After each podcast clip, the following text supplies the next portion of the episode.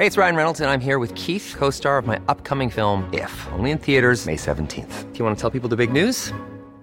All right, I'll do it. Sign up now and you'll get unlimited for $15 a month in six months of Paramount Plus Essential Plan on us. Mintmobile.com slash switch. Upfront payment of $45 equivalent to $15 per month. Unlimited over 40 gigabytes per month. Face lower speeds. Videos at 480p. Active Mint customers by 531.24 get six months of Paramount Plus Essential Plan. Auto renews after six months. Offer ends May 31st, 2024. Separate Paramount Plus registration required. Terms and conditions apply if rated PG. Mom deserves the best, and there's no better place to shop for Mother's Day than Whole Foods Market. They're your destination for unbeatable savings. From premium gifts to show-stopping flowers and irresistible desserts. Start by saving 33% with Prime on all body care and candles. Then get a 15-stem bunch of tulips for just $9.99 each with Prime. Round out Mom's menu with festive rosé, irresistible berry chantilly cake, and more special treats. Come celebrate Mother's Day at Whole Foods Market. Hiring for your small business? If you're not looking for professionals on LinkedIn, you're looking in the wrong place. That's like looking for your car keys in a fish tank.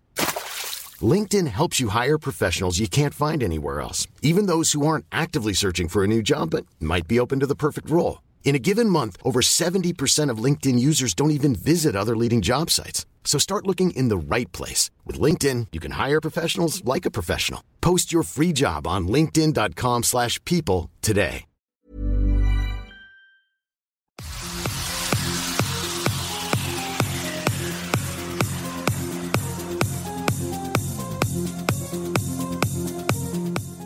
Salut Raphaël, donc du coup on se retrouve pour la deuxième partie de la vidéo. Donc euh, sur, euh, alors tu avais un petit mot je crois à dire aux, aux abonnés qui, euh, qui nous ont regardé déjà dans Oui. un premier temps. Alors, les abonnés et pas que, parce que on a eu, c'est vrai, je sais pas, un échange plutôt cool et au niveau des commentaires, je trouve que ça s'est bien ressenti. Donc, je voudrais vraiment remercier les gens qui nous ont répondu, qui m'ont moi donné des conseils pour le coup. Donc, c'était vraiment bienvenu.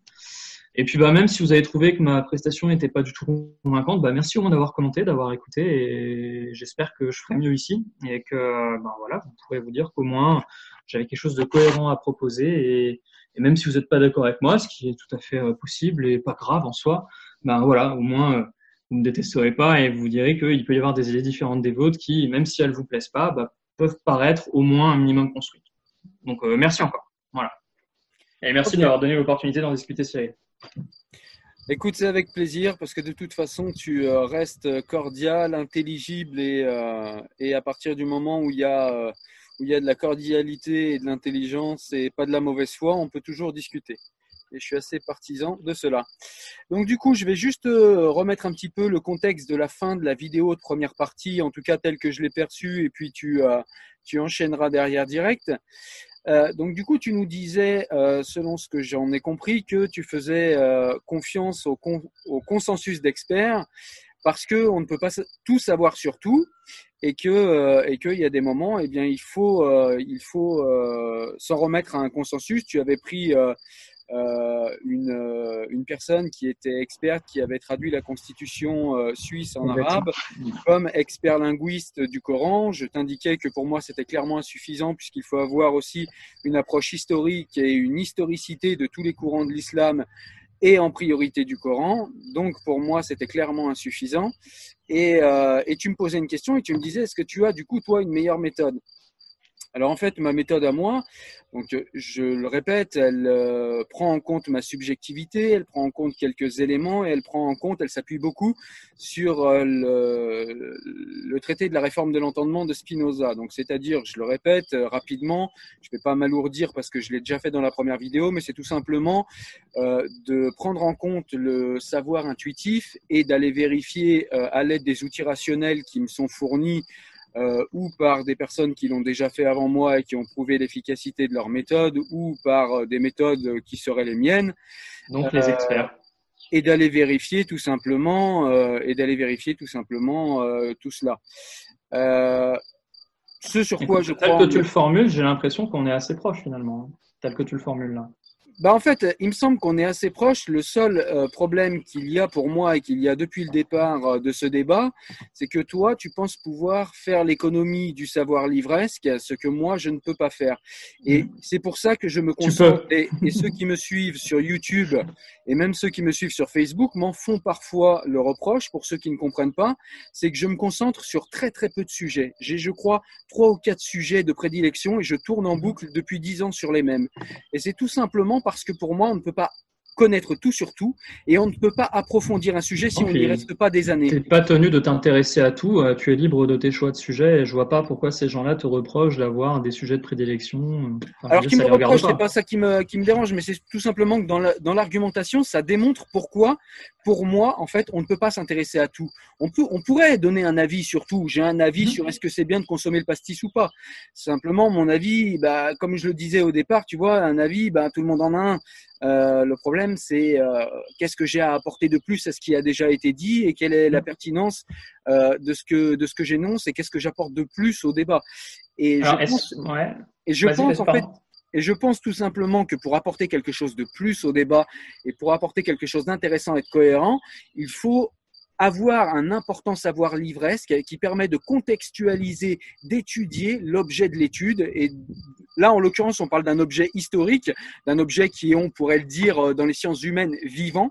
Et donc, du coup, eh bien, on a besoin de connaître l'historicité non seulement du Coran, puisque c'est de ça qu'on parlait au départ, et l'historicité de chacun des courants du Coran et les écrits de chacun des grands savants alors savant avec des guillemets, puisqu'en religion, pour moi, le mot n'est pas heureux. Difficile, hein, mm.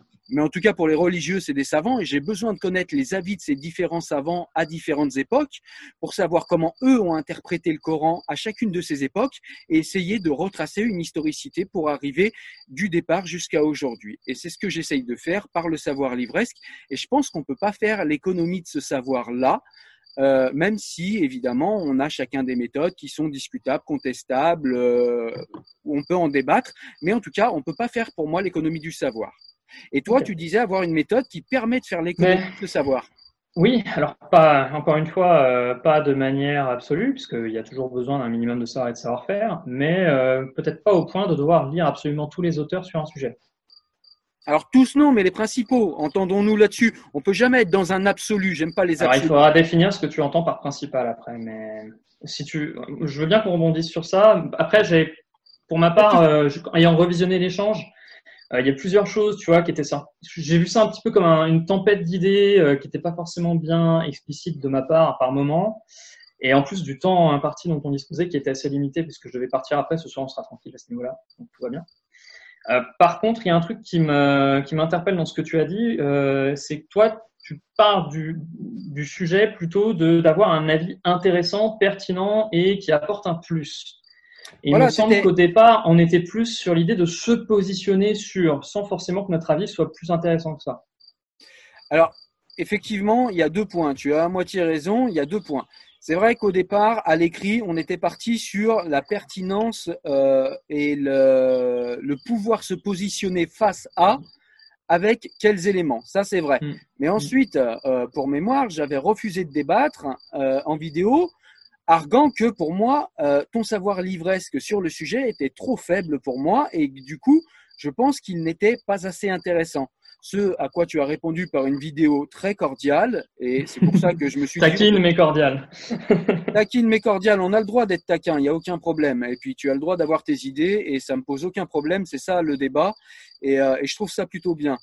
Mais, euh, mais du coup, euh, pour moi, le savoir que tu, en tout cas, le débat ne me paraissait pas intéressant parce que tu manquais au sujet de l'islam, en tout cas, de savoir livresque et de connaissances sur l'historicité de ces différents mhm. mouvements pour pouvoir avoir une position qui soit intéressante à entendre.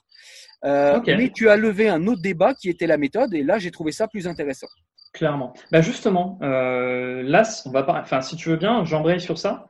Euh, on parle de méthode et de savoir, et il y a une notion que tu utilises, j'imagine, de façon quotidienne. En tout cas, pour toi, c'est quelque chose qui est vraiment ancré, qui est vraiment tangible. C'est, euh, tu parles de, savoir livresque. Alors, euh, moi, j'ai un, léger problème avec ça. Hein. non pas que euh, je conteste toute véracité à cette expression, mais encore une fois, il y a peut-être un problème de définition. Et comme on a discuté, même si on n'est pas exactement tombé d'accord au final sur ça, a priori, dans les commentaires, c'est ce que tu me disais après, tu n'étais pas d'accord avec ça, mais on avait discuté en vidéo et il m'avait semblé qu'on avait défini la manière dont on construit finalement un savoir. Euh, J'aimerais juste m'assurer qu'on soit soit pas du tout sur la même longueur d'onde sur ça, soit au contraire, ça se trouve, on est d'accord et on s'en était juste pas bien rendu compte euh, sur comment est-ce qu'on construit un savoir. Et ça va me permettre d'embrayer sur bah, pourquoi savoir livrer, parce que pour moi, c'est une antithèse, mais c'est pas forcément toujours compatible. Alors, euh, première chose, trois points qui, me paraissent importants à, lister. On, on, peut avoir face à un sujet plusieurs niveaux de certitude. Je sais pas si tu me suis avec euh, tout en bas une hypothèse très improbable, on va dire, et on va monter jusqu'à une hypothèse solide pour dire bah, cette chose-là, elle est vraie, cette chose-là, elle est fausse. Je suis dans l'abstrait, pour le moment, je ne prends pas d'exemple. Le deuxième point, c'est le niveau de certitude qu'on peut atteindre. En fait, ça varie d'un sujet à l'autre. Il y a des sujets comme les mathématiques où le niveau de certitude qu'on peut atteindre est très élevé, à part si on veut aller chercher les décimales de pi ou euh, calculer la taille de l'infini. Là, on est sur des choses qui sont euh, très difficile à atteindre. Et donc, euh, voilà. Mais par contre, il n'y a pas beaucoup, beaucoup de choses qui soient plus précises en termes de niveau de preuve que les maths, on va dire. A contrario, comme tu l'as bien dit sur l'exemple des religions, les savants, entre guillemets, mots pas très heureux comme tu l'as souligné, ben là, euh, le niveau de preuve qu'on peut atteindre, il est relativement limité. Et pareil en histoire, j'ai envie de dire, réussir à prouver qu'un événement a eu lieu passe par des traces. Parfois, ces traces sont ténues, Parfois, ce sont juste des témoignages. Oui, mais on, peut, on peut quand même convenir, juste une parenthèse, je suis tout à fait d'accord avec tout ce que tu viens de dire. Mais on peut quand même convenir du fait que plus on en lit, plus on croise des avis, plus on, euh, on croise du savoir livresque et plus on peut, à l'aide de sa subjectivité et éventuellement d'une méthode, avoir un avis pertinent. C'est-à-dire que moins on a de et moins notre méthode est. Si on cherche la pertinence, tout à fait. Après, si on, peut atteindre une pertinence parfaite en disant bon bah je pense ça et il est possible que je me trompe à 100%. Ouais, mais là on est dans la aussi pertinent. Pour moi, le savoir n'est pas une probabilité. Je peux pas me tromper quand je communique. Si je communiquais pas et si je restais chez moi à avoir un avis sur plein de choses et à juste en parler avec ma femme, je pourrais fonctionner comme ça. Malheureusement, je, enfin malheureusement ou heureusement, j'en sais rien, tout dépend des gens. Mais euh, j'ai choisi de communiquer, j'ai choisi de parler, j'ai choisi de prendre des avis parfois publics, euh, et du coup, eh ben, je dois m'astreindre quand même à un certain niveau de pertinence parce que je, je transmets un avis et je suis censé apporter quelque chose au débat. Sinon, tu soulignes euh, quelque chose de très très intéressant qui, que j'avais prévu pour le coup, qui alimente bien solidement mon propos. Je développerai un petit peu plus tard. Je prends juste le troisième point pour m'assurer qu'on est droit corps sur les trois premiers. Ensuite, j'enchaîne un petit peu encore pour une deuxième idée qui, euh, qui pareil, je dois la repréciser pour qu'on soit bien sur la même longueur d'onde. Et après, on fait un cas pratique sur l'islam si tu veux. En fait, je suis en train de détailler ma méthode. Ça te va, Cyril, ou pas? Ça me va, je te suis. Ok, donc le troisième point, euh, le, niveau euh, de certitude, la, vérité qu'on peut atteindre, en fait, ça varie d'une personne à l'autre selon divers critères qu'on va définir en fonction du sujet. Typiquement, pour ma part, euh, étant géographe, j'aurais tendance à considérer, peut-être à tort, que je dispose de meilleures méthodes que la moyenne française ou même mondiale pour juger d'un sujet de géographie. Peut-être à tort, mais statistiquement, quand tu es diplômé de quelque chose, tu es censé après, tu peux te tromper complètement et avoir faux. Hein, ça ne veut pas dire que tu as toujours raison. Bah moi, moi je un peu plus en géographie. Si je cherche, euh, si je cherche un sujet en géographie, je vais, je vais aller voir des gens qui s'y connaissent. Donc potentiellement des gens comme toi. On est d'accord. Euh, oui, pas forcément comme moi, mais plutôt des chercheurs. Moi, je suis plus un, un appliquant de terrain, on va dire, dans l'aménagement de territoire à la base. Mais, ouais, ok. Le niveau, tu es d'accord avec les trois points, c'est cool. C'est-à-dire qu'au tout début, au tout début, je ne vais pas aller tout de suite vers l'expert. C'est-à-dire, par exemple, euh, en philosophie, je ne vais pas aller lire Spinoza tout de suite. Je vais d'abord lire ceux qui ont lu et compris Spinoza mhm. pour avoir une méthode, pour avoir une méthodologie. Pour avoir leur, leur source. Euh, voilà. Donc, selon mon niveau de connaissance, c'est-à-dire qu'au départ, peut-être, si je m'intéresse à la géographie, je vais aller voir Raphaël. Puis après, euh, bah, ce qu'a dit Raphaël. Qui va te renvoyer à Lévi-Lusso sur le sujet, qui sont spécialistes. Exactement. Voilà, tu as tout compris. Consensuel. Ok. Super. Bon, alors si ces trois points euh, sont, bien là, on, peut avancer. Alors, euh, là, je rebondis sur cette fameuse chose que tu as présentée tout à l'heure. Tu as dit que pour toi, un savoir n'était pas une probabilité. Euh, pour ma part, il me semble que j'avais déjà défendu dans la vidéo l'idée que pour atteindre la vérité, entre guillemets, quel que soit son niveau de solidité, on ne se fie pas au hasard. Et donc, on suit toujours des étapes euh, qui varie d'un sujet à l'autre. Bon, si on prend, je sais pas, l'exemple de l'islam ou l'exemple que tu citais juste avant sur de la géographie, la première étape, c'est bah voilà, t'intéresser au sujet, de dire bon bah voilà, j'ai telle hypothèse, je vais la vérifier et peut-être faire appel à des gens qui ont travaillé sur le sujet pour voir ce qu'ils en pensent. Bah, si je suis pas d'accord avec eux, j'en ai le droit et, et, je peux tout à fait partir sur une toute autre hypothèse. Et donc du coup, ces étapes conduisent à une conclusion au niveau de certitude plus ou moins solide. Là-dessus, tu es d'accord? Là-dessus, je suis d'accord. Mais tout ça se construit avec des livres. Euh, ça peut être construit avec des livres ou avec la parole de quelqu'un, avec une vidéo, avec un enregistrement phono, euh, alors, avec je mets un une calcul. Petite parenthèse, alors je mets une petite parenthèse avant que tu continues, qui va être très rapide. C'est tout simplement pour moi de dire que le livre me paraît le meilleur support parce que le livre est très lent et très profond dans le développement d'une Mm. pensée, ce qui permet euh, d'aller très lentement dans le développement d'une pensée et ce qui permet à l'esprit critique de s'exercer beaucoup plus sainement que Mhm. sur une vidéo de 15 minutes. Tu vas prendre euh, un max de punchline et ton esprit critique va avoir du mal à tout gérer d'un coup. Alors que sur un livre, il y a le biais d'ancrage, tout à fait. C'est difficile. voilà, sur un livre, on va aller dans la Après, le livre a aussi du parfois ses défauts, mais euh, on est d'accord, c'est probablement le support qui permet d'exposer une idée de la manière la plus construite et la plus réfléchie. On est moins Voilà. dans l'immédiateté. euh, Voilà, d'une et du coup, vidéo, ça permet, et ça permet en plus en parallèle à notre esprit critique d'être tout aussi construit, si jamais on n'est pas d'accord, que la pensée qui est développée dans le livre. Donc c'est pour ça que pour tout moi, fait. le savoir livresque me paraît supérieur à tout autre support, bien qu'on puisse apprendre des choses d'autres supports, on est d'accord. Après, si on a son esprit en position doute systématique, euh, ça pose pas tellement problème en réalité d'être sur un autre support. faut juste vraiment avoir le temps, euh, comme pour un livre d'ailleurs, euh, de se dire bah, je vais pas faire du consommable, mais je vais vraiment prendre le temps de faire des pauses dans la vidéo, de revenir en arrière. Ça peut être aussi interactif comme ça, une vidéo, pour le coup, il me semble. Euh, pour l'audio aussi d'ailleurs. Je sais pas ce que tu en penses pour le coup.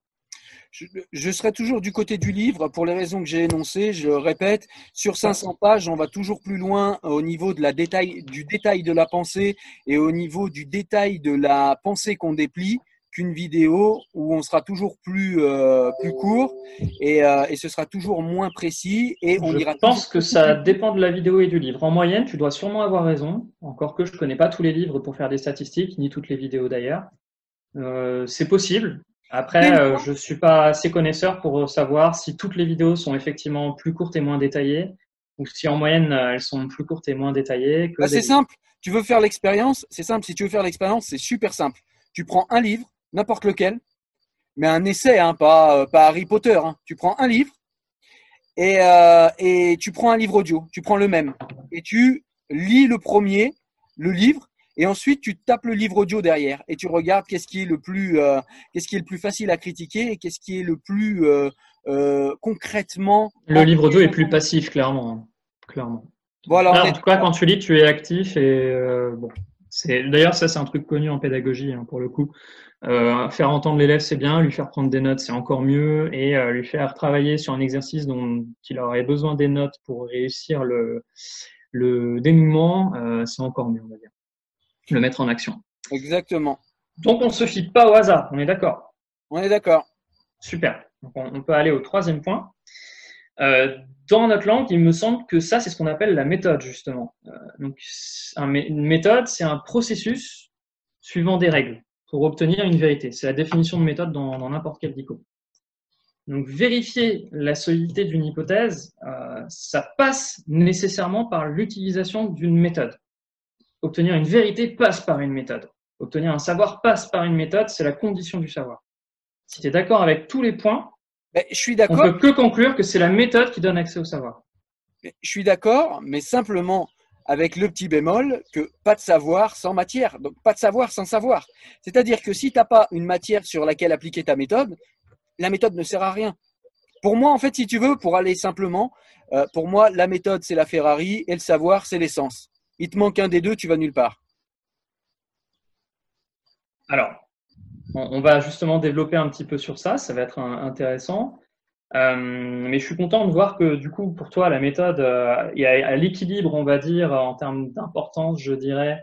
Je parlerai peut-être pas de Ferrari parce que le truc a quand même une grosse valeur, mais on va dire que méthode et matière sont aussi importants l'un que l'autre pour commencer.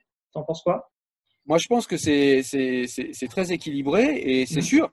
Moi, ce, qui me posait, ce qui me posait problème, c'est pas que tu mettes l'un à égalité avec l'autre. Ce qui me posait problème dans notre débat, c'est que tu puisses dire que tu peux te passer de l'un, et en l'occurrence du savoir, et simplement avec une méthode et peut-être un peu d'information, pouvoir arriver à des savoirs qui sont euh, probablement vrais. Euh, j'essaye mhm. d'utiliser ton langage, qui sont probablement vrais. D'accord. Moi, la probabilité a peu d'intérêt et qui sont pertinents. Et moi, je conteste ça. Pour moi, il faut absolument du savoir. Et parfois, sur des sujets qui, euh, il y a 1400 ans d'histoire euh, en islam, donc il y a beaucoup de matière, donc il faut s'imprégner de beaucoup de matière. Avec méthode, on est d'accord. Donc, pour on pas ce matière, on n'est pas intéressant pour moi. Ok, donc la clé qui permet de créer du savoir à partir des données contenues dans un livre, c'est la méthode. C'est bien ça? J'ai pas compris. Tu peux répéter? La clé qui te permet de transformer ton livre en savoir, alors qu'à la base, ton livre, c'est des données, tu sais pas si elles sont vraies ou fausses. Hmm. Tu es d'accord? À la base. Le livre, dedans, tu sais pas si ce qu'on te raconte, c'est vrai ou faux. Au préalable. Tout à fait. D'accord. Donc, ce qui te permet de savoir ça, donc la clé du savoir, c'est la méthode. C'est la méthode et en l'occurrence pour moi, c'est le recoupement des sources et euh, la confiance que j'ai en ma subjectivité. Super. Donc là-dessus, je suis à fond avec toi. Euh, donc la clé du savoir, ça c'est fait. j'ai pris des notes. Donc, euh... alors voilà, ce passé de méthode, du coup, encore une, affirmation que, que j'aimerais vérifier c'est s'en remettre au hasard et donc être incapable de trancher entre vrai ou faux. Ah oui, mais, de, toute façon, mais de toute façon, après la méthode, c'est pareil. La méthode, c'est ce que je te disais, c'est pas la panacée. Tout dépend de ta méthode. Mm. Il y en a un qui va te dire, bah moi la méthode, c'est je prends l'expert des experts et je me fie à 100% à, à ce qu'il me dit.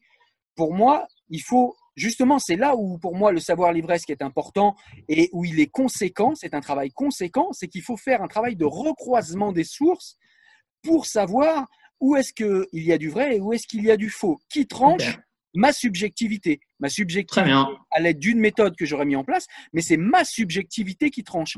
Mais ma subjectivité ne peut pas se passer de savoir, pour moi. Intéressant.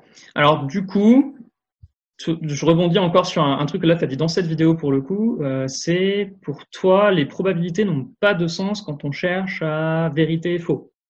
Tout à fait. Tu confirmes ou pas Moi, alors ça dépend. Ça dépend pourquoi. C'est-à-dire que si tu cherches, euh, si tu cherches une, euh, une probabilité statistique sur une population avec une marge d'erreur, ça peut avoir du sens. Si tu fais une recherche historique. Est-ce que tu as un exemple de vérité absolue du coup? Pardon? Est-ce que tu as un, exemple de vérité absolue? Mais tu, tu, peux ne pas atteindre, et on, on sera d'accord là-dessus, je l'ai déjà dit dans la première partie, je suis d'accord sur le fait qu'il n'y a pas de possibilité aujourd'hui d'atteindre une vérité absolue, surtout en histoire, mais je ne suis pas d'accord sur le fait quand même que euh, la vérité historique soit le fruit d'une statistique, d'une méthodologie mathématique. Et pourtant, euh, disons que même en histoire, même en archéologie, tu as une marge d'erreur sur les datations, tu as une marge d'erreur, euh, bah, tu vois, carbone 14, typiquement, ça te donne des fourchettes de temps et pas la date exacte, euh, surtout quand tu remontes loin dans le temps. Et on n'a pas aujourd'hui d'outils qui soient vraiment hyper satisfaisants pour reconstruire l'histoire. Sur le climat, on y arrive à peu près parce qu'on a des mémoires géologiques euh, comme les, couches sédimentaires annuelles, les cernes des arbres, etc., donc ce qu'on appelle la dendrochronologie. Et c'est relativement facile à recouper avec d'autres endroits du monde pour reconstituer un climat régional ou global. Mais pour Par contre, mais je suis d'accord avec toi, mais pour recentrer le débat, on parlait de corpus idéologique. Et c'est et si hmm. et mais ce que, ce que, je veux dire par là, c'est que même en histoire, avoir une, une certitude absolue qu'un événement est vraiment lieu, c'est très très compliqué. C'est très très compliqué, on est d'accord. Je suis pas certain que ce soit atteignable mais c'est même pas atteignable et là-dessus, je suis d'accord. Il n'y a pas de vérité absolue en histoire, on est bien d'accord. Mais il n'y a, pas a pas non plus de vérité statistique. C'est-à-dire qu'en gros, je suis tout à fait d'accord. Ce qui va nous faire approcher de la vérité, c'est la somme de savoir qu'on va être capable d'accumuler, qu'on va être capable de recroiser, et la méthode qui va nous aider à euh, démêler le vrai du faux. Et plus on va et plus on va pouvoir dire bah, telle chose est vraie, telle chose est fausse. Donc, si on veut se positionner face à quelque chose, il faut toujours avoir conscience qu'il y a une possible marge d'erreur et qu'on se trompe peut-être totalement. Totalement, je suis pas d'accord. Mais par contre, il y a des marges d'erreur, oui. Mais si tu as fait un travail conséquent sur les sources de l'objet que tu étudies, non, il peut pas y avoir d'erreur totale. Sauf des cas exceptionnels, mais sinon il peut pas y avoir. Ah bah, si c'est sauf des cas exceptionnels, il suffit d'un cas pour que ce soit possible en fait. Oui, mais là, dans ce cas-là, euh, si, euh, si, en fait, l'erreur est tout le temps possible. Et si on, et si on se dit ça, en fait, c'est comme du nihilisme, c'est-à-dire que plus rien n'existe du coup. Ah, c'est pas que plus rien n'existe, mais la vérité absolue est inatteignable plutôt. En tout cas, avec les outils actuels. ça ne veut pas dire qu'elle le sera jamais, hein, mais. Je suis pas d'accord. La vérité, la vérité historique, mais pas la vérité ou la réalité. Pour moi, la réalité n'est pas relative. Si je vois un panneau bleu dehors, il est bleu pour tout le monde. Pas forcément. Il y a des gens qui ont des pathologies et pour eux, bleu ne signifie pas la même chose que pour toi. Oh non, mais je te jure, hein, c'est casse-gueule hein, comme truc. Mais tu me, parles, tu, me parles, évidemment, tu me parles évidemment des daltoniens. Donc, c'est-à-dire que tu prends. Euh, pas, pas, forcément des daltoniens, mais euh, je, ne connais pas assez euh, ces pathologies pour le coup pour m'en parler. Mais bref, un objet qui est bleu, ou alors je vais prendre autre chose si tu veux, un truc qui est peut-être un peu moins euh, perception et un peu moins relatif. Euh, si tu sautes du 30e étage d'une tour, euh, tu vas mourir. C'est très probable, mais il y a des miracles. Ouais, il y a des miracles. Moi, Entre guillemets, des miracles. Ouais, moi j'appelle pas ça des miracles en effet, mais il est quand même extrêmement probable. On est à une certitude de 99,9, peut-être même plus, que si tu sautes du 30e étage, euh, tu meurs. Ceux qui ont sauté du World Trade Center. Mais tu es d'accord avec moi? Là, tu viens de parler, tu viens de parler d'une marge d'erreur de 0,01%. Donc, il est possible qu'une personne survive statistiquement. C'est déjà arrivé. mais ça ne suffit pas à rendre la réalité relative. Bah si, ça veut dire que euh, il est très probable que tu meurs en le faisant. Donc ça, c'est une vérité absolue, le fait que ce soit très probable. Par contre, tu n'es pas certain de mourir systématiquement si tu le fais. Ben, ça dépend ce que tu définis par systématiquement. On peut bah, Il faut que ce soit systématique, c'est-à-dire qu'à chaque essai, euh, ad vitam aeternam, tu meurs systématiquement si tu fais ça. Mais ça, ça n'arrive absolument jamais. Il y a toujours une exception pour confirmer la règle. La vérité n'est jamais absolue. La vérité peut être absolue, c'est la perception qui est relative. En tout cas, jusqu'ici, on n'a jamais trouvé à ma connaissance. Alors encore une fois, là, tu vois, je mets des grosses pincettes parce que je connais pas tout de vérités qu'on puisse qualifier d'absolues. Pour ça, il faudrait qu'on connaisse tout le déroulement des temps du temps zéro jusqu'à la fin des temps si cette fin existe. Peut-être qu'à l'avenir, on se rendra compte qu'il y a des choses qui sont absolues. Si tu parles de vérité historique, mais aujourd'hui, aujourd'hui, aujourd'hui, on est là, on est en vidéo. J'ai une barbe, c'est une vérité qui est absolue. Alors, si on est d'accord sur la définition de barbe, si on est d'accord sur la définition de vidéo, mais là oui, tu vois, je, je, je pérore un peu, mais euh, ouais, mais vous êtes, aux euh, définitions. je sais que c'est très à la mode à votre génération de nier la réalité, ce qui vous permet d'avoir des avis complètement oh, loufoques. Tu sais, je pense pas être beaucoup plus jeune que toi. Ah, pardon? Je pense pas être beaucoup plus jeune que toi. Je sais pas, j'ai 40 ans. Euh, 31. Donc tu vois, on a quand même 10 ans d'écart. Et je sais que dans votre génération, c'est assez, c'est assez à la mode euh, parce qu'on est sur la génération égalitarisme, c'est-à-dire que tout se vaut, le savoir, le gars qui étudie 20 ans et le gars qui étudie 6 mois, tout se vaut, les idées tout est égal. Attends, laisse-moi juste terminer. Tout se vaut, tout est égal. Et la relativité de la pensée et la relativité de la réalité est vachement pratique dans ce genre de débat émotionnel et émotif parce que ça permet de rendre toute réalité acceptable et entendable et on doit pouvoir respecter la réalité de chacun. Quand aujourd'hui, quand aujourd'hui une personne qui est trans et qui a une grosse paire de couilles entre ses jambes te dit moi je suis une femme, au nom de la relativité de la perception et au nom euh, d'un de la définition de relativisme euh, de la réalité, il faut qu'on puisse dire ah ben oui, si tu le dis, si tu le ressens, bah, bah t'as raison. Cette ben, personne n'a peut-être tout simplement pas la même définition de femme que toi. Mais si toi définition est en absolu, ce qui reste à prouver, euh, tu as raison. Mais voilà, je suis chiant. Hein. Non, c'est pas chiant, c'est que tu es tu es le fruit de ta génération, c'est-à-dire que on joue sur les définitions on joue sur les définitions et on. C'est des constructions par définition, les définitions. Et on nous explique que plus rien n'est vrai afin qu'on ne puisse plus rien nommer. Et comme je le dis, si tout est relatif, c'est pas moi qui l'ai dit, hein, c'est Henri Poincaré, donc euh, c'est quelqu'un qui est euh, à 2-3 neurones. Pas aussi contre ça que toi, pour ma part. Je pense que tout dépend de, définir en fait les termes. Si tout est relatif, plus rien n'existe, puisque bah, plus rien n'est vrai. Rien n'est absolument vrai. Il peut y avoir des choses qu'on peut estimer être euh, très probablement vraies. Par contre, euh, tout, va dépendre de la manière dont on définit les termes et de la convention autour de cette définition. Aujourd'hui, la convention, ça va être ton dictionnaire. Mais le dictionnaire, il a déjà évolué dans le temps. Il évoluera sans doute à l'avenir. Pour moi, la convention n'est pas le dictionnaire. Mais il faut s'entendre. Il faut s'entendre sur un truc.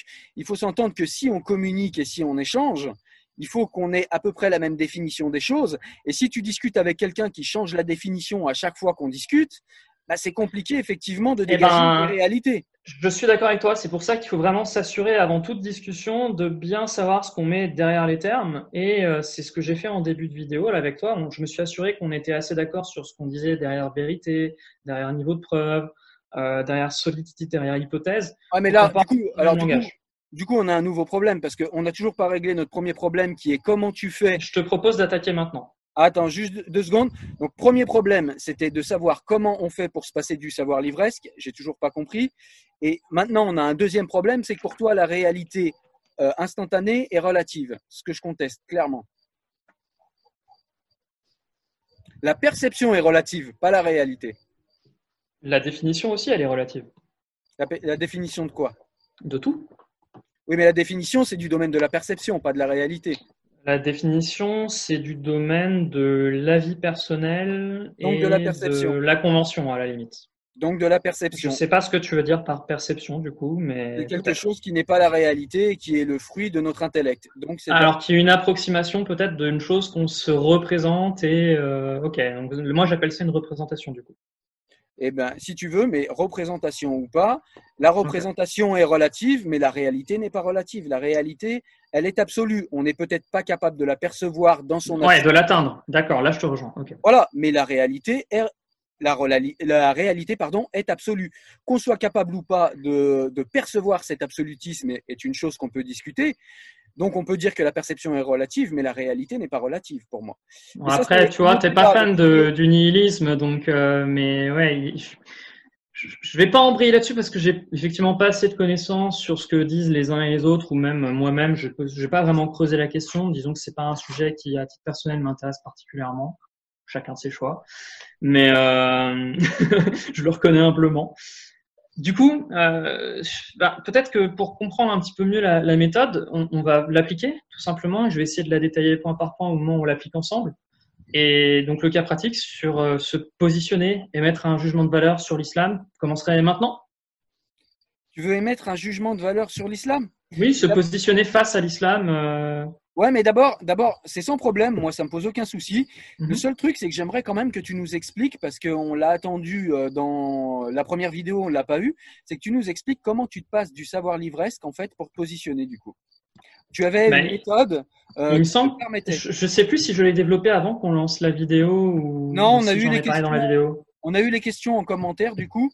Euh, de gens qui, qui, qui, nous disaient que ben ils attendent impatiemment la partie 2 on m'a sollicité, moi d'ailleurs, personnellement, euh, parce qu'on n'a toujours pas compris la méthode du coup. La méthode qui permet de s'affranchir du savoir.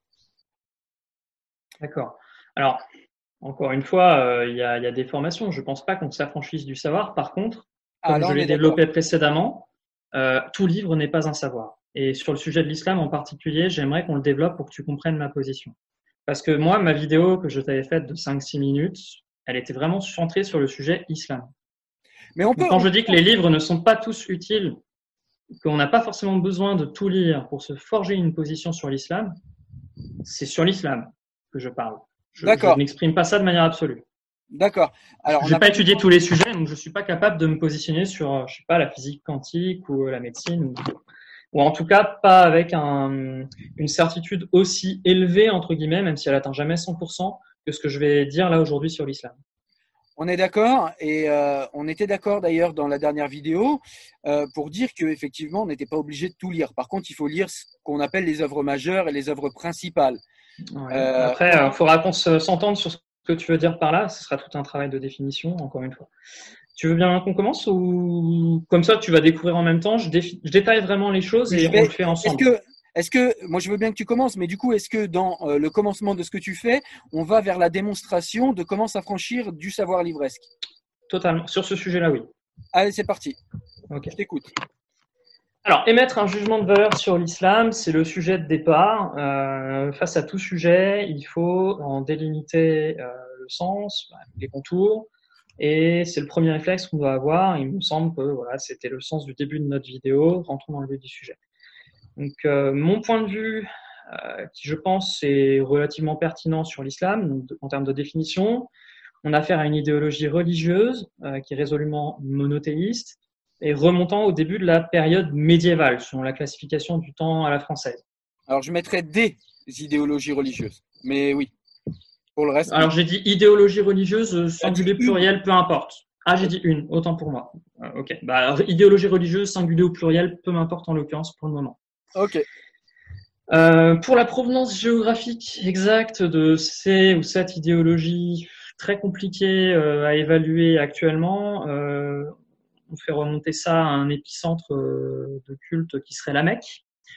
Euh, mais il y a eu très longtemps interdiction de fouilles archéologiques euh, sur les sites euh, saints de l'islam, donc les preuves archéologiques sont très très très très ténues.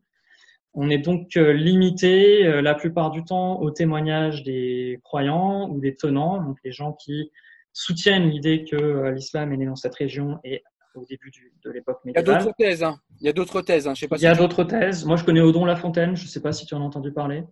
Je connais, il m'a envoyé son livre que j'ai pas encore lu, mais j'ai euh, lu d'autres livres qui font, euh, qui font euh, par exemple, qui, qui, nous parlent d'une thèse de l'islam de Petra. Donc, oui, en Jordanie, tout à fait. J'en ai entendu parler aussi au gré de mes pérégrinations Internet. Après, voilà, je suis incapable de me positionner de façon pertinente sur ça. en termes de probabilité, pour moi, on est sur quelque chose de plausible, mais j'ai pas examiné les preuves, donc je peux pas dire plus.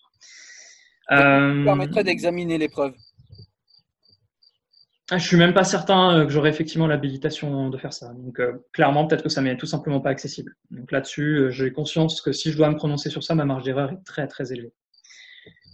Alors le, problème, c'est comme je le disais au départ, l'histoire, elle se base avant tout sur des traces et qu'un témoignage, ben comme on sait très bien que les humains mentent, que il a été avéré qu'il y a eu de la propagande face à certaines idéologies, bah, on peut se poser la question est-ce que pour l'islam, on n'est pas exactement sur de la propagande califale, euh, une, légende, réinventée pour solidariser un peuple? Enfin, les, questions sont permises, il y a eu des exemples dans, l'histoire, et donc le, niveau de certitude qu'on peut atteindre, il me semble, sur cette question-là, sur euh, euh en tout cas son historicité de l'islam, me paraît vraiment délicate et euh, en l'absence d'analyse de terrain vraiment poussée euh, sur le site de la Mecque en l'occurrence, euh, autour de la Kaaba, etc., c'est très difficile de trancher si on n'est pas à fond dans le sujet et si on n'est pas soi-même quelqu'un qui baigne euh, dans l'archéologie de ce terrain-là. Donc, si on n'a pas étudié le savoir livresque de référence. même pas, si on n'a pas étudié le terrain, en fait. Parce que là, en l'occurrence, en histoire, le, plus haut niveau de, de confirmation de preuve qu'on puisse avoir, c'est la preuve archéologique multiple. Ça veut dire que si un archéologue était allé sur place, tu ne lui ferais pas confiance Un archéologue qui est allé sur place, euh, si c'est pour faire des vacances ou le pèlerinage, euh, son titre d'archéologue ne me renseigne pas sur la véracité des hypothèses qu'il entend mener. Par contre, s'il fait des fouilles et qu'il est publié dans un, un journal spécialisé, j'aurais tendance à dire que la marge d'erreur se réduit. On est d'accord. Et plus tu en lis, et plus tu vas pouvoir recouper les sources, et plus tu bah, De toute façon, s'il est publié dans une revue d'experts spécialistes du sujet, je considère que là, on atteint un gros niveau de consensus, et donc la marge d'erreur se réduit encore plus. Elle n'atteint jamais 100% de certitude, on est d'accord avec ça, mais ça se resserre, on va dire. Par contre, la probabilité augmente.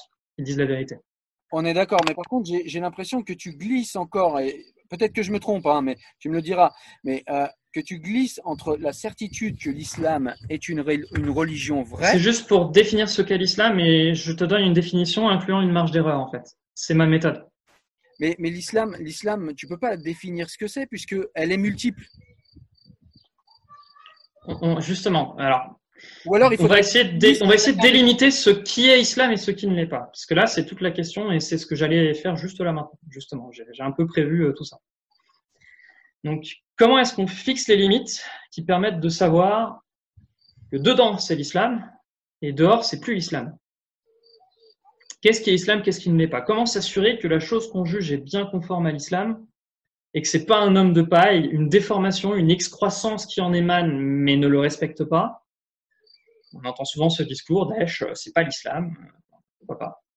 Euh, et si je prends une comparaison euh, de cette excroissance, on penserait à un carcinome, un cancer quoi, en, langage vernaculaire, on serait à quoi, euh, en médical.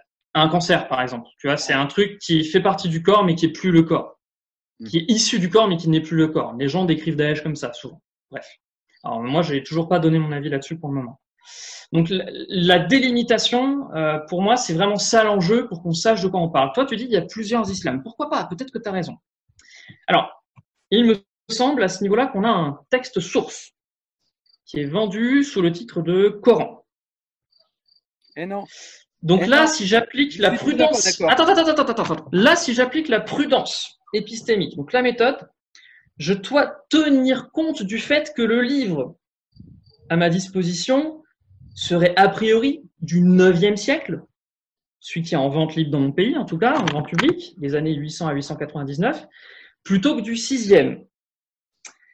La datation de ce bouquin, le plus ancien qu'on puisse avoir en format codex ou un écrit manuscrit, euh, souvent c'est du palimpseste.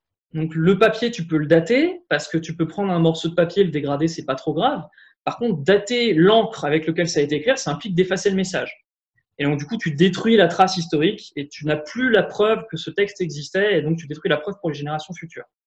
Ce qui est un gros, gros problème puisque le, principal euh, intérêt de la méthode avec laquelle on va dater le truc, c'est que ce soit réplicable pour que la preuve perdure. Si tu détruis l'objet pour pouvoir prouver sa date, ben, tu n'as plus de preuve.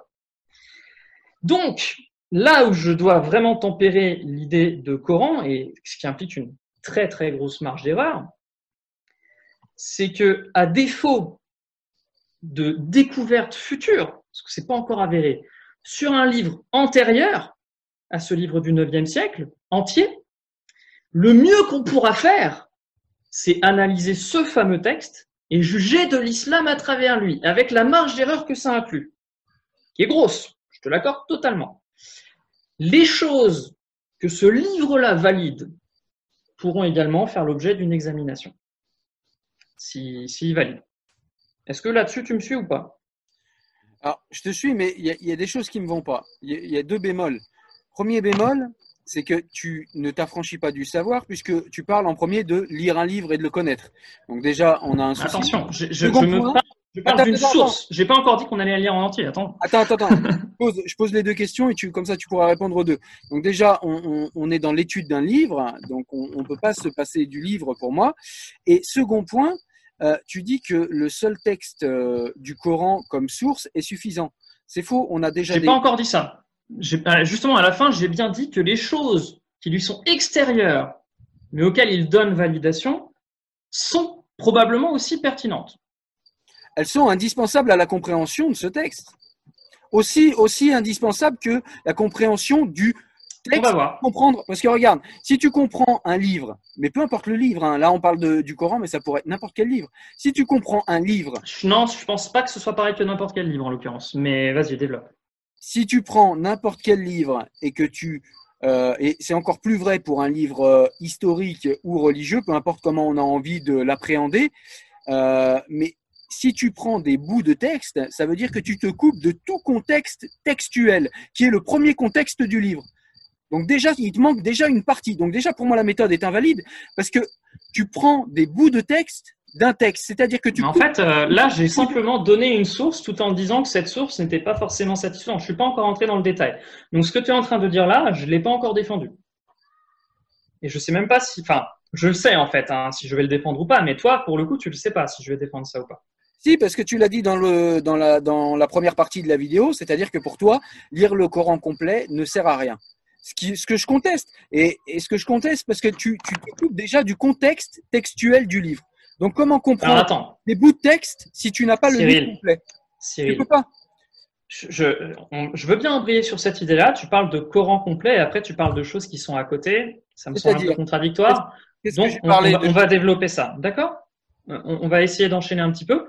Je, ce que tu dis là, je vais rebondir dessus. Je le laisse pas de côté. T'inquiète pas, mais il faut encore que je définisse une chose et après, en troisième point, je, vais à fond dans la direction que tu es en train de prendre. OK? Mais il faut vraiment faire les choses dans l'ordre, sinon tu ne pourras pas comprendre comment je réfléchis. Et du coup, tu vas continuer à m'accuser de dire des trucs que j'ai pas encore dit et que je dirais peut-être pas. Ok, Cyril? Écoute. Ça marche. Donc, tel quel. Ce texte, en l'occurrence, moi, il m'est totalement obscur. Je suis incapable d'en extraire le moindre sens. Il est rédigé selon des symboles dont moi, je n'ai pas le secret. Je, dois donc me contenter d'un second intermédiaire. Il y avait un premier intermédiaire, c'était ben, je dois juger dans ma position de l'islam à travers une source. C'est déjà un premier problème. Bon, parce que cette source, ça se trouve, elle est déformée. Bref. Deuxièmement, je dois juger de l'islam à travers un traducteur. Qu'est-ce que après, un traducteur? Un traducteur, un traducteur. Ah, un traducteur, d'accord. Voilà, parce que moi, les symboles, là, en l'occurrence, je suis incapable de les déchiffrer. Donc, je vais me contenter de suivre le travail d'un intermédiaire, euh, un travail de traduction. J'ai pas accès à mieux dans ma position. Je dis pas que c'est le cas de tout le monde, mais si moi, en tant que personne, je veux me positionner, est-ce que toi, c'est pareil ou pas d'ailleurs? Non, parce que je te le disais déjà dans la dernière vidéo, un seul traducteur ne me suffit pas, il en faut. Non, non, non, mais ce que je veux dire, c'est que toi, est-ce que tu es capable de te passer de traduction? C'est ça ma question. Pas du tout. D'accord. Donc là-dessus, on est d'accord que nous deux, on ne peut pas se passer de traduction. Par contre, un seul traducteur, sans doute, ça ne suffit pas. Tout à fait d'accord. Voilà, c'est l'idée que je défends, effectivement. Il faut plusieurs traducteurs. Alors, à chacune de ces deux étapes, on peut renoncer à se positionner et à trancher quand on est dans ma position. C'est même, je dirais, la position la plus sage. Bah, ok, moi sur ce sujet-là, euh, j'ai pas les billes, je peux rien dire. On peut, mais par contre, comme on s'était mis d'accord dans l'idée de se positionner sur, eh ben, il va falloir qu'on essaie de se positionner quand même. Et du coup, c'est là que ma méthode intervient. Alors, tu noteras d'ailleurs que c'est exactement ce que j'avais dit euh, dans mon tout premier commentaire avant qu'on se connaisse un petit peu plus euh, sur la publication de Zinedine Gaïd, où j'avais dit bon bah moi je suis pas tout à fait convaincu que euh, on puisse trancher de manière aussi ouverte en faveur ou en défaveur d'ailleurs de l'islam moralement, j'entends, et mettre un jugement. Il pas fait, ce qu'il n'avait pas fait. il a juste cité un bout du Coran, mais bon. De manière laudative, tout de même, en disant voilà, ça c'est bien, c'est tolérant. Donc il, a sous-entendu que l'islam, en tout cas ce texte tel que euh, il l'avait cité, euh, incarnait une forme euh, de tolérance, en tout cas la représentation d'une tolérance. Ce qui est le cas si on, si on fait fi du contexte. Si on veut se positionner, on pourra rebondir dessus, c'est un sujet intéressant, mais pour le moment, j'essaie de ne pas perdre mon fil. Donc, on peut choisir de ne pas trancher, ni favorablement, ni défavorablement, mais nous, on a décidé qu'on allait essayer de trancher et voir dans quelle mesure on peut le faire. Alors, sache que déjà, comme il y a deux intermédiaires, on a une grosse marge d'erreur d'emblée. Ok. Néanmoins, comme on a envie, comme on a envie de se positionner, il faut qu'on soit capable de reconnaître qu'à chaque affirmation qu'on va avoir envie de faire, il y a donc cette fameuse marge d'erreur et que le niveau de crédibilité qu'on peut accorder en écoutant ce qu'on raconte à ce qu'on raconte sera variable d'une personne à l'autre sans doute, mais sera probablement assez faible. Et ça, chacun, je laisse juge euh, de ce qu'il en pense. Justement, la variation, la variation de cette marge d'erreur n'est-elle pas euh, euh, en, rapport direct euh, de cause à effet entre la quantité de savoir que tu as pu engranger sur le sujet et la quantité de savoir que tu n'as pas voulu engranger sur le sujet? N'y a-t-il pas un rapport de cause à effet? Pas forcément. Pour Après, alors parce que ta définition de savoir en fait n'est pas la mienne déjà. Et c'est pour ça que c'est important de définir les termes. Et quand tu dis savoir, il me semble que derrière, tu parles de savoir livresque. Ben, je parle tout simplement, effectivement, de savoir livresque, parce que pour l'histoire, on n'a rien d'autre. Sauf si tu as une machine à remonter dans le temps, on n'a rien d'autre que des livres. D'accord. Et ben dans ce cas, ça nous amène directement à la prochaine étape, qui est de trouver finalement les règles du jeu interne à l'islam qui permettent de délimiter entre ce qui est islam et ce qui ne l'est pas. Mais il n'y a pas donc ce qu'on peut utiliser et ce qu'on ne peut pas utiliser. Mais le problème, c'est qu'il n'y a pas deux règles du jeu. Il y a euh, les musulmans parlent. Des règles du jeu. Il y en a plusieurs. J'ai au pluriel, pas deux. Ah, ok. Donc des règles du jeu. On est d'accord. D'accord. Des règles du jeu qu'on va trouver dans des livres. Encore une fois. Ah bah en tout cas dans au moins un. Après, euh, j'ai jamais dit qu'on n'allait jamais puiser dans les livres, hein, attention. Bah, ça dépend, parce que par exemple, pour un coraniste, ce que tu dis est vrai, pour un sunnite, ce que tu dis est faux. C'est-à-dire on va examiner ça. Moi, je pense que ce que disent les uns et les autres n'a pas beaucoup de valeur face aux sources. ce qui compte, c'est qu'en fait, Bah leurs si, paroles fait- correspondent aux sources. En fait, mais, mais tu peux pas parler de. tu me fais rire. Attends, là, c'est. Il y, a- il y a un truc que je comprends pas. C'est qu'en fait, tu décides là arbitrairement que euh, le sunnisme qui a défini des règles d'interprétation du Coran n'existe pas.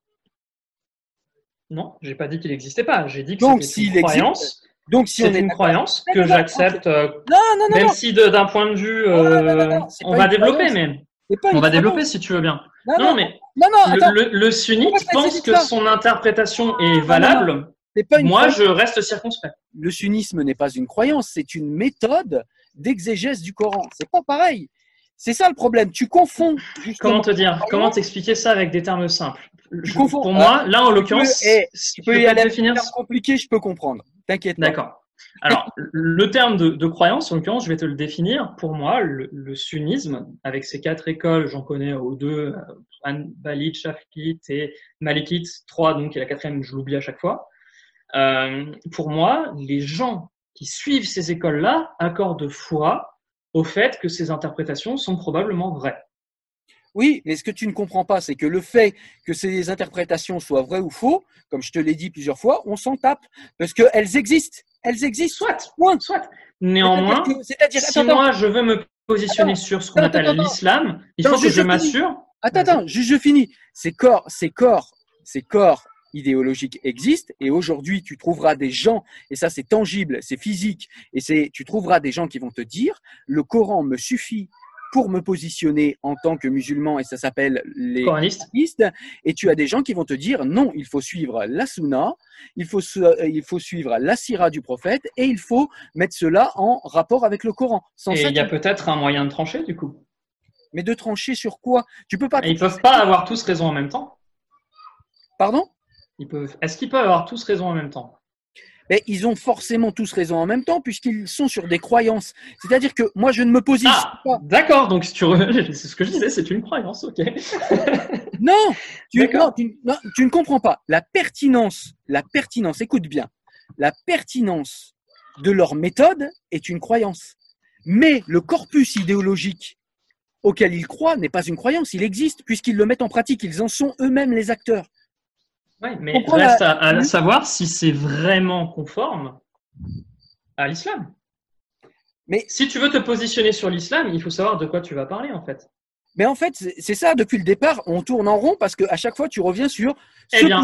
Attends, attends, attends, laisse-moi finir mes phrases. Bah, c'était le sujet de base. C'est que tu viens, tu viens à chaque fois me dire, oui, il faut se positionner sur l'islam. Mais il n'y a pas un islam. Tu peux pas te positionner sur l'islam, il y a des Écoute, islams. je... alors peut-être que tu as raison, peut-être que tu as tort. Je te propose qu'on examine ensemble les raisons qui feraient que tu puisses avoir raison ou tort, ou que je puisse avoir raison ou tort, enfin peu importe en soi, mais essayer de trouver les règles justement de définition de ce qui est islam et ce qui ne l'est pas. Et je les ai préparées en fait. Donc euh, on n'a qu'à enchaîner la suite. Que tu sois d'accord ou pas, en soi, c'est pas grave. Moi, je- Mais le problème, c'est qu'à chaque fois qu'on avance, en fait, on se rend compte que sans savoir l'ivresse, qu'on s'en sort pas. Donc, en fait, tu, Mais Cyril, tu ne comment sais te dire J'ai jamais, j'ai jamais dit que les livres étaient à bannir. J'ai juste dit le débat, que sur le sujet de l'islam, peut-être qu'il y a des livres utiles, d'autres pas. le, etc., le etc. débat, le débat a quand même commencé sur euh, le fait précis, et là, c'est pas une croyance, sur le fait précis que tu m'as dit clairement. Je n'ai pas lu de livres, je n'en lis que très peu, je lis que des bouts de livres. Non, mais sur l'islam, Et- là, en l'occurrence, Attends, je vais finir. Je lis que des bouts de livres et les derniers livres que j'ai lus étaient de l'héroïque. Fantasy, oui. Le Mais livre, qu'importe. non, je vais finir. Le livre ne sert à rien si je veux me positionner en islam. Tu m'as dit ça et le centre du débat est là. Et je, Je ne n'ai pas souvenir d'avoir dit que le livre ne sert à rien. Ah ben, Si je mettrai, cas, mais à alors, je mettrai en haut à gauche. Mais euh, en haut à gauche le commentaire. il me semble dans la vidéo avoir bien précisé que pour moi le livre était un outil.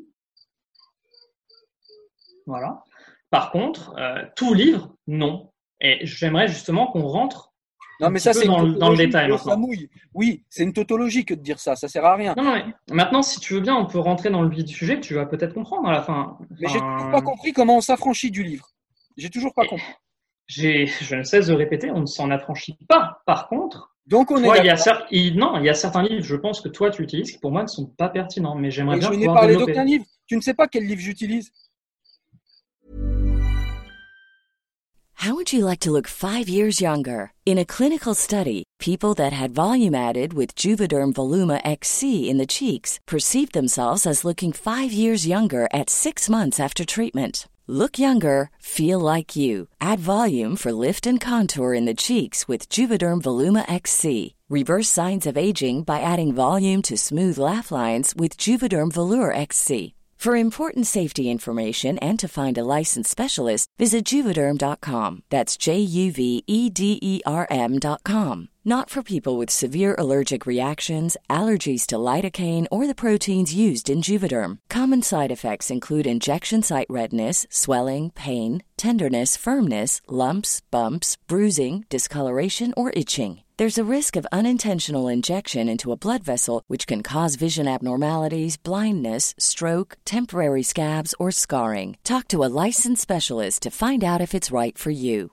When you're ready to pop the question, the last thing you want to do is second guess the ring. At Bluenile.com, you can design a one of a kind ring with the ease and convenience of shopping online. Choose your diamond and setting. When you find the one, you'll get it delivered right to your door. Go to Bluenile.com and use promo code LISTEN to get $50 off your purchase of $500 or more. That's code LISTEN at Bluenile.com for $50 off your purchase. Bluenile.com code LISTEN. Est-ce qu'on peut avancer? Tu vas peut-être comprendre. Bah, je vais essayer de comprendre, mais si tu me dis que les livres que j'utilise ne servent pas alors que tu sais pas quel livre j'utilise, c'est compliqué. Là, Il y on a plusieurs indices. Alors peut-être effectivement que je me suis trompé. Pour l'instant, je pense pas. Mais euh, si c'est le cas, je ferai bien évidemment un mea culpa.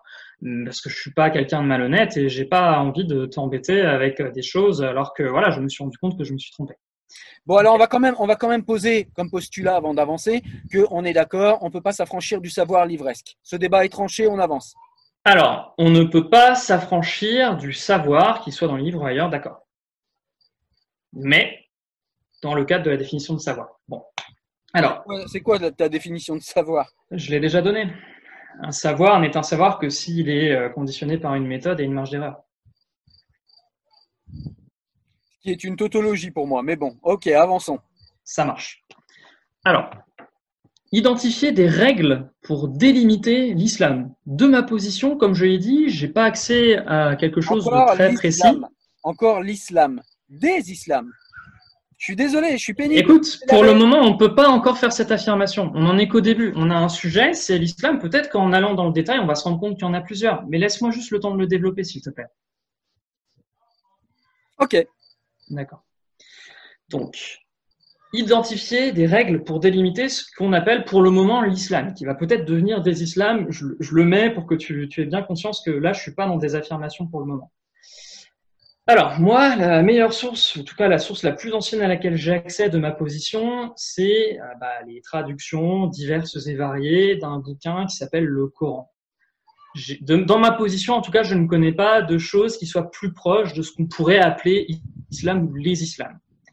Du coup, euh, dans ce bouquin, je vais essayer d'identifier ce qui pourrait s'apparenter à des règles du jeu. Voilà, des, des Et tu vas limites. pas regarder et tu vas pas regarder si éventuellement il y a un mode d'emploi avec cet islam, c'est-à-dire si quelqu'un a émis. euh, Alors, imagine- à partir, imagine- imaginons un truc improbable, mais imaginons que ce livre soit codé et qu'il y a une méthode pour le décoder. Tu ne vérifies pas la méthode, la méthodologie selon laquelle il faut l'interpréter. Ça me paraît être une hypothèse moins parcimonieuse que euh, le livre est transparent. C'est possible, hein. Encore une un fois. mais je- c'est un- mais bien sûr, un avec une, présupposé. la- j'augmente la marge d'erreur systématiquement. C'est ça le truc. Bah ouais, mais le but c'est de la réduire, c'est pas de l'augmenter. Eh, mais de ma position, je peux pas la réduire. Je vais développer si tu veux bien. Alors, le livre, en l'occurrence, je le feuillette. J'ai peut-être pas envie de le lire en entier. Je peux à la limite aller me renseigner euh, à droite à gauche sur Internet pour savoir, euh, euh, selon différentes euh, sources, euh, Google, YouTube, et voilà, je vais sur des groupes Facebook ou Twitter. euh, sur Twitter, je pose des questions. Enfin voilà, je dis ah bah tiens, quelles sont les règles pour vous qui délimitent ce qu'est l'islam? Et euh, si possible, citez-moi des, des morceaux du Coran avec les sources. Bon, voilà, un travail un peu collectif parce que moi, j'ai pas toujours le temps de m'intéresser à 100% à ça. Je l'ai fait il y a quelques années, mais jamais à 100%, toujours en dilettante. Et là, je tombe sur un verset d'une sourate que j'ai déjà évoqué d'ailleurs dans la vidéo précédente, qui édicte une règle euh, qui dit que le, croyant, donc le musulman, celui qui, qui adhère pleinement à la religion musulmane euh, et à la soumission à Allah, a pour règle du jeu d'obéir à la volonté d'Allah. Alors, le dénommer Allah, moi, j'en sais rien de qui c'est, peu importe en réalité, ça peut être un vrai Dieu euh, créateur euh, omnipotent ou un groupe d'humains ou une plume seule, peu, m'importe en l'occurrence. Et euh, bah voilà, ces volontés, d'après le livre à ma disposition, on m'explique qu'elles sont bah, seulement dans ce livre-là, et que ce livre se déclare lui-même, en tout cas dans le texte qui m'est accessible, parole de ce dénommé Allah. Bon, bah, dont acte toujours en augmentant un petit peu ma marge d'erreur, parce que c'est possible que voilà, j'ai mal perçu quelque chose. J'en conclus que, euh, avec 30% de certitude, on est très très bas, hein, euh, ce livre, c'est là que je vais trouver le moyen pour un- 30% Comment tu arrives au chiffre de 30% C'est complètement aléatoire. C'est abs- c'est abstrait. C'est-à-dire que j'ai j'ai pris ce chiffre-là pour illustrer le fait que ma certitude en ce que j'affirme là est faible. Mais ça aurait pu être 25, ça aurait pu être 26, enfin Ça voilà. aurait pu être 2, ça aurait pu être 3, c'est relatif. c'est relatif. Et chacun mettra la valeur qu'il veut. Moi, j'aime bien fonctionner par tiers. Mais euh, voilà. Euh, donc voilà, ce livre se déclarant issu de la pensée d'Allah, si quelqu'un veut obéir à Allah, il va devoir se plonger dans ce livre-là pour trouver les règles du jeu de sa vie. Deuxième règle, toujours selon ce verset, sur 4, verset 59, il faut obéir un personnage qui est tantôt nommé le prophète, tantôt le messager, et euh, le prophète, le messager est nommé Muhammad, d'après un autre verset qui m'échappe à l'instant où on se parle, et que j'ai pas pris la peine de noter. Bon, alors celui-là, en plus, il est soumis à Allah, donc il peut pas aller contre la volonté d'Allah, puisque tout musulman, tout soumis à Allah, doit obéir à Allah. Tout ce que fait le prophète doit être en accord si on veut considérer que c'est bien en islam, que c'est bien à l'intérieur des limites de l'islam ou des islams, à la volonté d'Allah. Troisième point, c'est obéir au chef. Et là, il y a la même chose, c'est-à-dire que tant que les chefs disent des trucs qui ne contredisent ni Allah ni le prophète, c'est bon. Par contre, si euh, ils ordonnent des trucs, euh, ils disent ça c'est bien, alors que c'est contraire à la volonté d'Allah qui qu'il soit et du prophète qui qu'il soit, on ne peut pas considérer que ça fait partie de l'islam. Et euh, par conséquent, ben, on n'est pas tenu quand on est musulman d'y obéir. À partir de là, quel que soit le texte qu'on va prendre à l'extérieur de ce livre, on va considérer que c'est inclus dans l'islam, valable en islam, si et seulement si ça respecte la volonté d'Allah du prophète. Et du coup, la seule source opposable pour juger de l'islam, en tout cas avec grosse marge d'erreur depuis ma position, bah, c'est ce texte coranique. Et donc tout ce qui est autre livre, qui n'est pas dans le même sens que le Coran, qui rajoute des choses au Coran qui sont contraires à son esprit, par exemple une date limite pour l'application de telles règles, euh, voilà, la temporisation, la sécularisation des règles dans une période donnée. Ça veut Ou alors à l'inverse, quelque chose qui va rendre infinie une règle alors que le Coran, lui, la rend temporaire. Ça veut dire va que tu- modifier alors ça veut dire, attends, Coran, donc je vais peut-être parler un petit peu, mais du coup, ça veut dire que dans ta méthode, dans ta méthode de compréhension d'un livre, hein, c'est-à-dire que, imaginons que tu sois un exégète ou que tu sois euh, quelqu'un d'un petit peu sérieux, ça veut dire que tu vas utiliser impossible. Euh, dans- Attends, attends, attends, je vais juste finir quelques Vas-y. phrases de temps en temps. Ça veut dire que dans ta méthode, euh, pour comprendre des islams, tu vas simplement te fier à un verset que tu as lu dans un seul livre. Et tu vas. c'est- Tu n'as absolument, là, pour le coup, tu es l'antithèse de ce que tu demandes toi-même, c'est-à-dire qu'il n'y a aucune méthode là. Là, il y a, tu es bien conscient qu'il n'y a pas de méthode du tout. Bah si, la méthode, que c'est tu je prends- retourne, je retourne à la source qui m'est, la, qui m'est accessible. Non, je suis tu pas parfaitement la conscient source, qu'elle n'est pas satisfaisante. Non, tu retournes pas à la source, tu retournes à trois phrases de la source. Mais il n'y a rien qui contredit ça dans le Coran, en fait, à ma Mais- connaissance. Mais en fait, t'en sais rien puisque tu l'as pas lu. Ah bah, comment te dire? J'ai en posé la question même pas la et méthode pour- personne, j'ai posé la question, personne ne m'a apporté de preuve qu'il existe un contre-ordre. Donc, Donc, au mieux, dire- au mieux, en l'absence de contre-ordre, on ne peut pas appliquer le Coran, ni l'islam. Donc Au ça mieux. veut dire- donc Et ça au pire, j'ai raison. Donc ça veut dire que tu fais confiance à la subjectivité d'autres personnes, de ton microcosme en l'occurrence, Pas du tout. pour, euh, pour appuyer une, euh, une position Non. aussi délicate. Mais non, mais non, non. Mais en- en- encore une fois, tu oublies la notion de marge d'erreur. Je, je te dis, je parle depuis ma position. Si je cherche à me positionner sur l'islam, je pars de ce que j'ai à disposition, tout en ayant bien conscience que c'est très maigre et que donc dans les conclusions, il faudra que je mette énormément de prudence C'est dans pas maigre. l'énonciation de la Là, c'est anorexique carrément. C'est même pas maigre. Parce que tu, Ouais, mais l'anorexie, c'est pas la disparition du corps. On est toujours sur euh, même 1%, tu vois, ça reste. tu pars de trois phrases. Tu peux pas te positionner sur tout un culte et 1400 ans de littérature euh, sur toi, et, et les réduire à trois phrases. Donc, si tu veux bien. C'est un peu Si de la paresse bien. intellectuelle, là, excuse-moi. Non, mais On est Cyril. carrément là-dedans. Cyril, d'où vient l'islam? Pardon? Conceptuellement, l'islam, qui l'a créé? Conceptuellement. Mais conceptuellement, les musulmans. Bah si, c'est des- ce sont des musulmans qui ont créé l'islam. Pas possible, parce que avant de créer l'islam, il n'y a pas de musulmans. Avant de créer l'islam, il n'y a pas de musulmans. Avant l'existence de l'islam, il n'y a pas de musulmans. Donc, ça peut pas être des musulmans qui ont créé l'histoire, l'islam. Mais bien sûr que si, puisqu'il y avait une tradition orale. Au départ, les, les choses se. se, euh, se un. Alors, il y a des hypothèses là-dessus, mais moi, je suis pas assez documenté pour si- savoir si elles sont vraies ou pas. Des Voilà, mais le problème, des, a- toujours. des judéo-chrétiens. Bon, voilà. Le mais problème, le problème, le musulman commence à exister seulement à partir du moment où Le problème, existe. Le problème, Raphaël, c'est qu'on en vient toujours à je suis pas assez documenté et c'est ce que je te reproche depuis le départ. Tu n'es pas assez documenté pour avoir un avis Cyril, pertinent et intéressant. on n'a jamais dit qu'il fallait avoir un, qu'on tranchait sur un avis pertinent. On a dit Ah bah se si, positionner.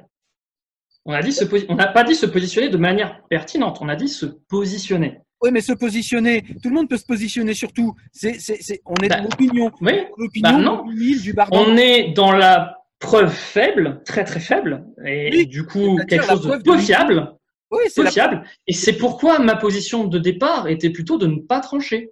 oui, mais c'est la preuve de Mimi du du PMU. On est d'accord. J'ai jamais dit que c'était quelque chose de complètement avéré. D'accord. J'ai jamais prétendu.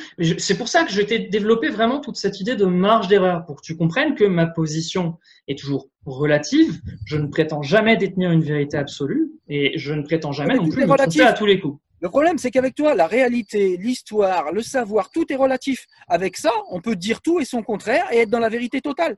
C'est du nihilisme pur ce que tu nous fais là. Alors attends, si tu veux bien, comme le Coran, ce livre, est la base de l'islam, quel que soit l'ordre dans lequel, quel que soit C'est l'ordre pas- dans lequel il est écrit, Mais quel c'est que même soit- pas du tout avéré ce que tu dis là. C'est même, il y a, il y a des courants qui contestent ça. C'est même pas avéré ça. Bah, vois, historiquement, les Corans les plus anciens à notre disposition, en tout cas aujourd'hui à ma connaissance, c'est celui dont je te parle. C'est comme la, si- la Vulgate d'Osman. c'est comme si pour le christianisme, tu disais, oui, mais les, les évangiles canoniques euh, sont la base du christianisme. C'est faux. C'est faux. Il y a des gens qui refusent ça. C'est- Oui, il y a des gens qui le refusent, mais moi, si je veux Et toi, juger qui tu es d'un pour texte, trancher arbitrairement, du coup, sans savoir, sans savoir l'ivresque, sans avoir Alors, le sujet? quels sont les autres Corans de l'époque d'Osman qui existent et dont on a des preuves archéologiques dans ce cas? Mais c'est pas une histoire de preuve de Coran. Bah si, si, si ces Corans existent, euh, déjà, ce serait bien, mais est-ce qu'ils existent vraiment? Moi, je connais bien les Mohamed Louidzi qui nous parlent d'un Coran compatible avec les valeurs de la République française, mais il nous l'a jamais montré. La recherche ne les trouve pas, ces Corans. Ils sont où? Mais- Moi, je veux bien que les musulmans nous inventent des choses, Non, c'est non. mais il non, faut pas me dire que c'est la vérité sur l'islam, du coup. Non, Mohamed Mohamed par exemple, soutient lui plutôt l'hypothèse d'une Ah bah interprétation. écoute, il m'a bloqué euh, après m'avoir bien expliqué ça, il y a trois Alors attends, en je vais, euh. je vais juste te dire, je, je le connais un Bon, peu. il n'est pas là pour répondre, mais vas-y. Mais du coup, j'espère que tu as au moins lu ses livres parce que c'est le travail Non, que j'ai fait du coup. Donc, pour connaître- avec lui, c'est tout. Voilà, donc du coup, pour connaître la pensée euh, complète de Mohamed Louzi, c'est un peu, c'est un peu léger. Ah, mais si c'est si c'est lui-même qui me le dit, je vois pas Oui, mais qui te le le dit, mais est-ce que tu peux comprendre la totalité de la pensée de quelqu'un sur trois phrases sur Facebook? Moi, je pense que non. Je pense qu'il faut euh, justement laisser le temps à la personne de développer sa j'ai pensée. jamais dit que je pouvais avoir la science infuse et tout comprendre sur trois phrases, simplement de ce qu'il a laissé percevoir et qui comporte une fois encore une marge d'erreur. Je te dis que Mohamed parles Louzi beaucoup de marge d'erreur, mais du coup, il faut, il faut aussi, défend l'idée qu'il s'atteler à- existerait un Coran. Il faut s'atteler à réduire. Il existerait donc un Coran qui soit euh, irréprochable aux yeux des lois républicaines actuelles et qui soit même peut-être même fondateur. Il n'y a pas de Coran irréprochable. On parle de, on parle. Non, mais on parle tout C'est un exemple. C'est un exemple. Cyril. Ce que je veux dire. On parle d'interprétation, c'est-à-dire qu'en gros, certains musulmans soutiennent qu'il y a des interprétations qui sont compatibles avec la République. Tu vas dire que c'est faux, Mais J'en sais rien. pour dire que c'est Ah, faux mais j'en sais, non, non, non, non, j'en sais rien. Là, je te le dis, j'en sais rien. Oui, mais tu, tu sous-entends alors dans ce cas-là, et tu me diras si je me trompe, mais laisse-moi finir deux, trois phrases de temps en temps. Tu vas me, tu soutiens qu'en fait ce qu'il dit est faux. Pourtant, c'est ce qu'a démontré l'Église. Ah non, non, C'est ce je ne soutiens pas que ce qu'il dit est faux. Non, j'ai pas dit ça. J'ai demandé où était. Je vais finir ma phrase. C'est pourtant ce qu'a démontré le christianisme, puisqu'il est arrivé euh, au gré de plusieurs interprétations et au gré Oui, le christianisme n'est pas l'islam. Ce qui est arrivé à l'un n'est pas forcément arrivé à l'autre. Je vais finir ma phrase. Le christianisme est arrivé au gré de plusieurs interprétations et au gré de plusieurs remises en question à devenir compatible avec la République. Parce qu'on estime que notre connaissance et notre éthique ayant augmenté, notre compréhension de ce livre et notre éthique peut également augmenter. Je dis pas que c'est une Admettons que que- ce soit possible. Admettons que ce soit Attends, possible. attends, attends, attends. Je ne dis pas que c'est une thèse que je soutiens ou avec laquelle je suis d'accord. Je dis que c'est quelque chose qui se défend. Admettons que ce soit possible, effectivement. Ce- Ceci dit, voilà, prendre l'exemple d'une autre religion pour dire c'est arrivé à celle-là, donc c'est arrivé à l'autre, ça me paraît très limite au niveau argumentaire. Alors, Eh, toi qui parles tout le temps de probabilité, c'est aussi limite que de dire ça n'est pas possible, alors que je te montre que bah, ça l'a été. c'est improbable, c'est ce que j'ai dit. Mais, mais c'est pas plus impro- c'est pas plus improbable que ce que la réalité t'a déjà démontré. Effectivement. Mais en- encore une fois, euh, tu vois, moi, je suis jamais dans une position absolue. Ben, sur ce sujet, on peut pas être dans une, on peut pas se, se euh, comment dire, on peut pas se positionner dans l'avenir sur de l'absolu, évidemment. Euh, Ok. Je suis pas Madame Irma. En Donc, mais par contre, sur les textes et sur ce qui a déjà été écrit sur l'islam et sur les différentes compréhensions. j'aimerais rebondir sur Hein ça, si tu veux bien, Cyril, parce que j'ai l'impression que tu fais un malentendu. Eh ben vas-y, je te laisse dissiper le malentendu alors. Mais il faut que tu me laisses Attends, il faut que tu me laisses terminer deux trois phrases de temps en temps quand même aussi. Bien sûr, mais comme tu voulais vraiment que je te présente ma méthode jusqu'au bout et pour pas noyer les, les, les viewers, tu vois, j'essayais vraiment de, de développer les fils et voir jusqu'où est-ce qu'on pouvait aller et être d'accord. Apparemment, là, il y a un truc qui nous met en désaccord, donc je pense que ce serait bien qu'on le clarifie. Vas-y. Du coup, avec tout ce que j'ai développé jusqu'ici, euh, jusqu'à il y a une dizaine de minutes, on est un petit peu parti dans euh, plus de, de, de désaccords. Euh, le Coran ou les Corans, tu vois, encore une fois, je ne suis toujours pas dans l'affirmation, je reste ouvert. Euh, c'est la seule source opposable pour juger de l'islam. Non. Seule source opposable. Parce faux. que tout ce qui va, en tout cas, dans le texte qui nous est accessible, à partir de cette règle du jeu qu'à ma connaissance rien ne contredit, et s'il y a quelque dis- chose qui, attends s'il te plaît Cyril, s'il y a quelque chose qui le contredit, je veux bien qu'on me le présente, mais pour ma part, je l'ai jamais vu. Eh ben tu peux lire Donc, le si chef dans- Ben si- par exemple. En fait, mais oui, mais lui, c'est pas Allah, tu vois. C'est, quand je dis Allah, je dis pas que c'est Dieu, hein, mais c'est pas lui le créateur de l'islam. Donc lui, il est pas légitime à dire ce qu'est l'islam, en fait. en fait, est légitime à dire ce qu'est l'islam toute personne qui se définit comme musulman et qui l'interprète. Et c'est Pas d'accord. Mais attends, tu vas juste me laisser. des- Attends, je tu vas me laisser finir ma d'accord phrase. C'est juste, c'est juste en fait la règle. Et c'est l'islam à la carte. c'est- surtout la règle en islam, puisque normalement, il n'y a pas d'intercesseur entre Dieu et le croyant. Donc, c'est encore plus vrai pour Ah, si, l'islam. il y a au moins le prophète. Il y a au moins le prophète. Bref. Donc, Mais le prophète n'a pas laissé d'écrit.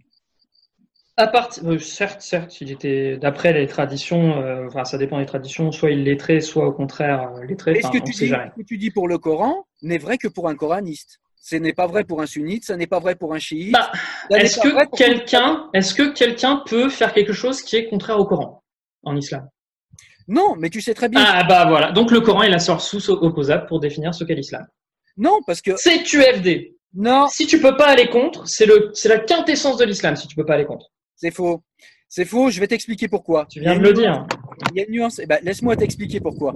Je t'écoute. c'est faux Eh bien, c'est tout simplement faux parce que tu dis tout ce qui va contre le Coran.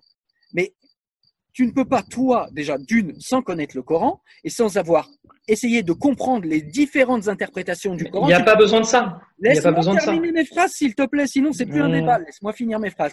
Tu ne peux pas, toi, à l'aune d'une méconnaissance complète du Coran et d'une méconnaissance de la pensée d'une personne, comprendre l'interprétation qu'il donne et juger de ce qui est, de ce qui va contre ou pas le Coran. Tu ne peux pas faire cette analyse-là. Tu n'es Je pas. la fais pas. Je ne la fais pas. Si, si tu avais compris, tu, tu aurais bien vu que je- ma phrase ne se base pas sur une connaissance du texte, mais est une règle du jeu. Quelqu'un qui agirait à l'encontre de ce que veut Allah n'est pas en train d'agir de manière conforme à l'islam. Oui, mais ça, c'est une tautologie. C'est un fait. Ça, Bah oui, mais c'est un fait. Oui. Et Non, donc, et le seul endroit où on trouve la volonté d'Allah, c'est le Coran. oui, mais C'est ce le seul endroit. oui, mais ce Coran, Tout ce qui va. Oui, mais peu importe quel- de quel Coran on parle. De, Non. de manière. c'est pas ça. C'est pas ça. C'est peu- c'est qu'il y a différentes interprétations de ce livre-là. Tu dois l'entendre. C'est pour ça qu'il y a différentes écoles. Je sais que ça te fait mal, mais tu dois l'entendre. Les- ce que tu appelles interprétation, je ne sais pas ce que tu mets derrière, mais pour moi, on ne peut pas faire dire au texte l'inverse de ce qui est écrit. C'est la méthodologie d'exégèse, tout simplement. Écoute, je, je- écoute, pourquoi pas? Peut-être qu'il y a une méthode qui permet aux gens de faire une interprétation, soit. Je, je veux bien qu'on avance sur ça. Euh, par contre, est-ce que toutes ces interprétations se valent? La question est posée. Donc pour moi, si les livres dont tu parles, c'est conditionnel, hein, si les livres dont tu parles émettent une idée qui va à l'encontre d'une volonté exprimée dans le Coran par le personnage dénommé Allah, alors cette idée n'est pas valide en islam. Peu importe les Corans dont on parle. Le problème- Je suis pas en train de te dire que le Coran dit telle ou telle telle chose. Le problème, c'est que cette position su- suppose deux axiomes que je conteste, deux présupposés de base que je conteste. C'est une, que le Coran serait à prendre de manière littérale, ce qui n'est pas vrai pour tout le monde. Et pourquoi pas? Et pourquoi? Bah oui, mais pourquoi pas dans l'absolu? Et pourquoi?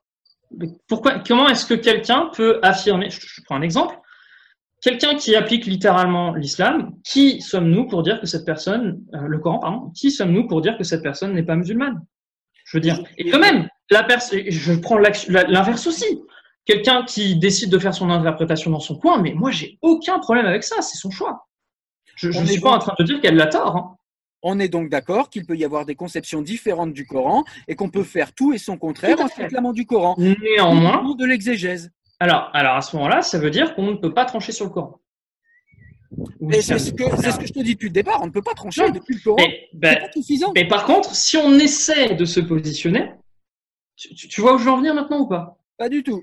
Et moi, c'est ce que je défends depuis le départ. J'ai bien dit, écoute, euh, être laudatif sur l'islam, ça me paraît pas être pertinent. Après, je sais pas d'où parlait Zinedine Gate pour le coup. Donc peut-être qu'il a de très très bonnes raisons d'être laudatif.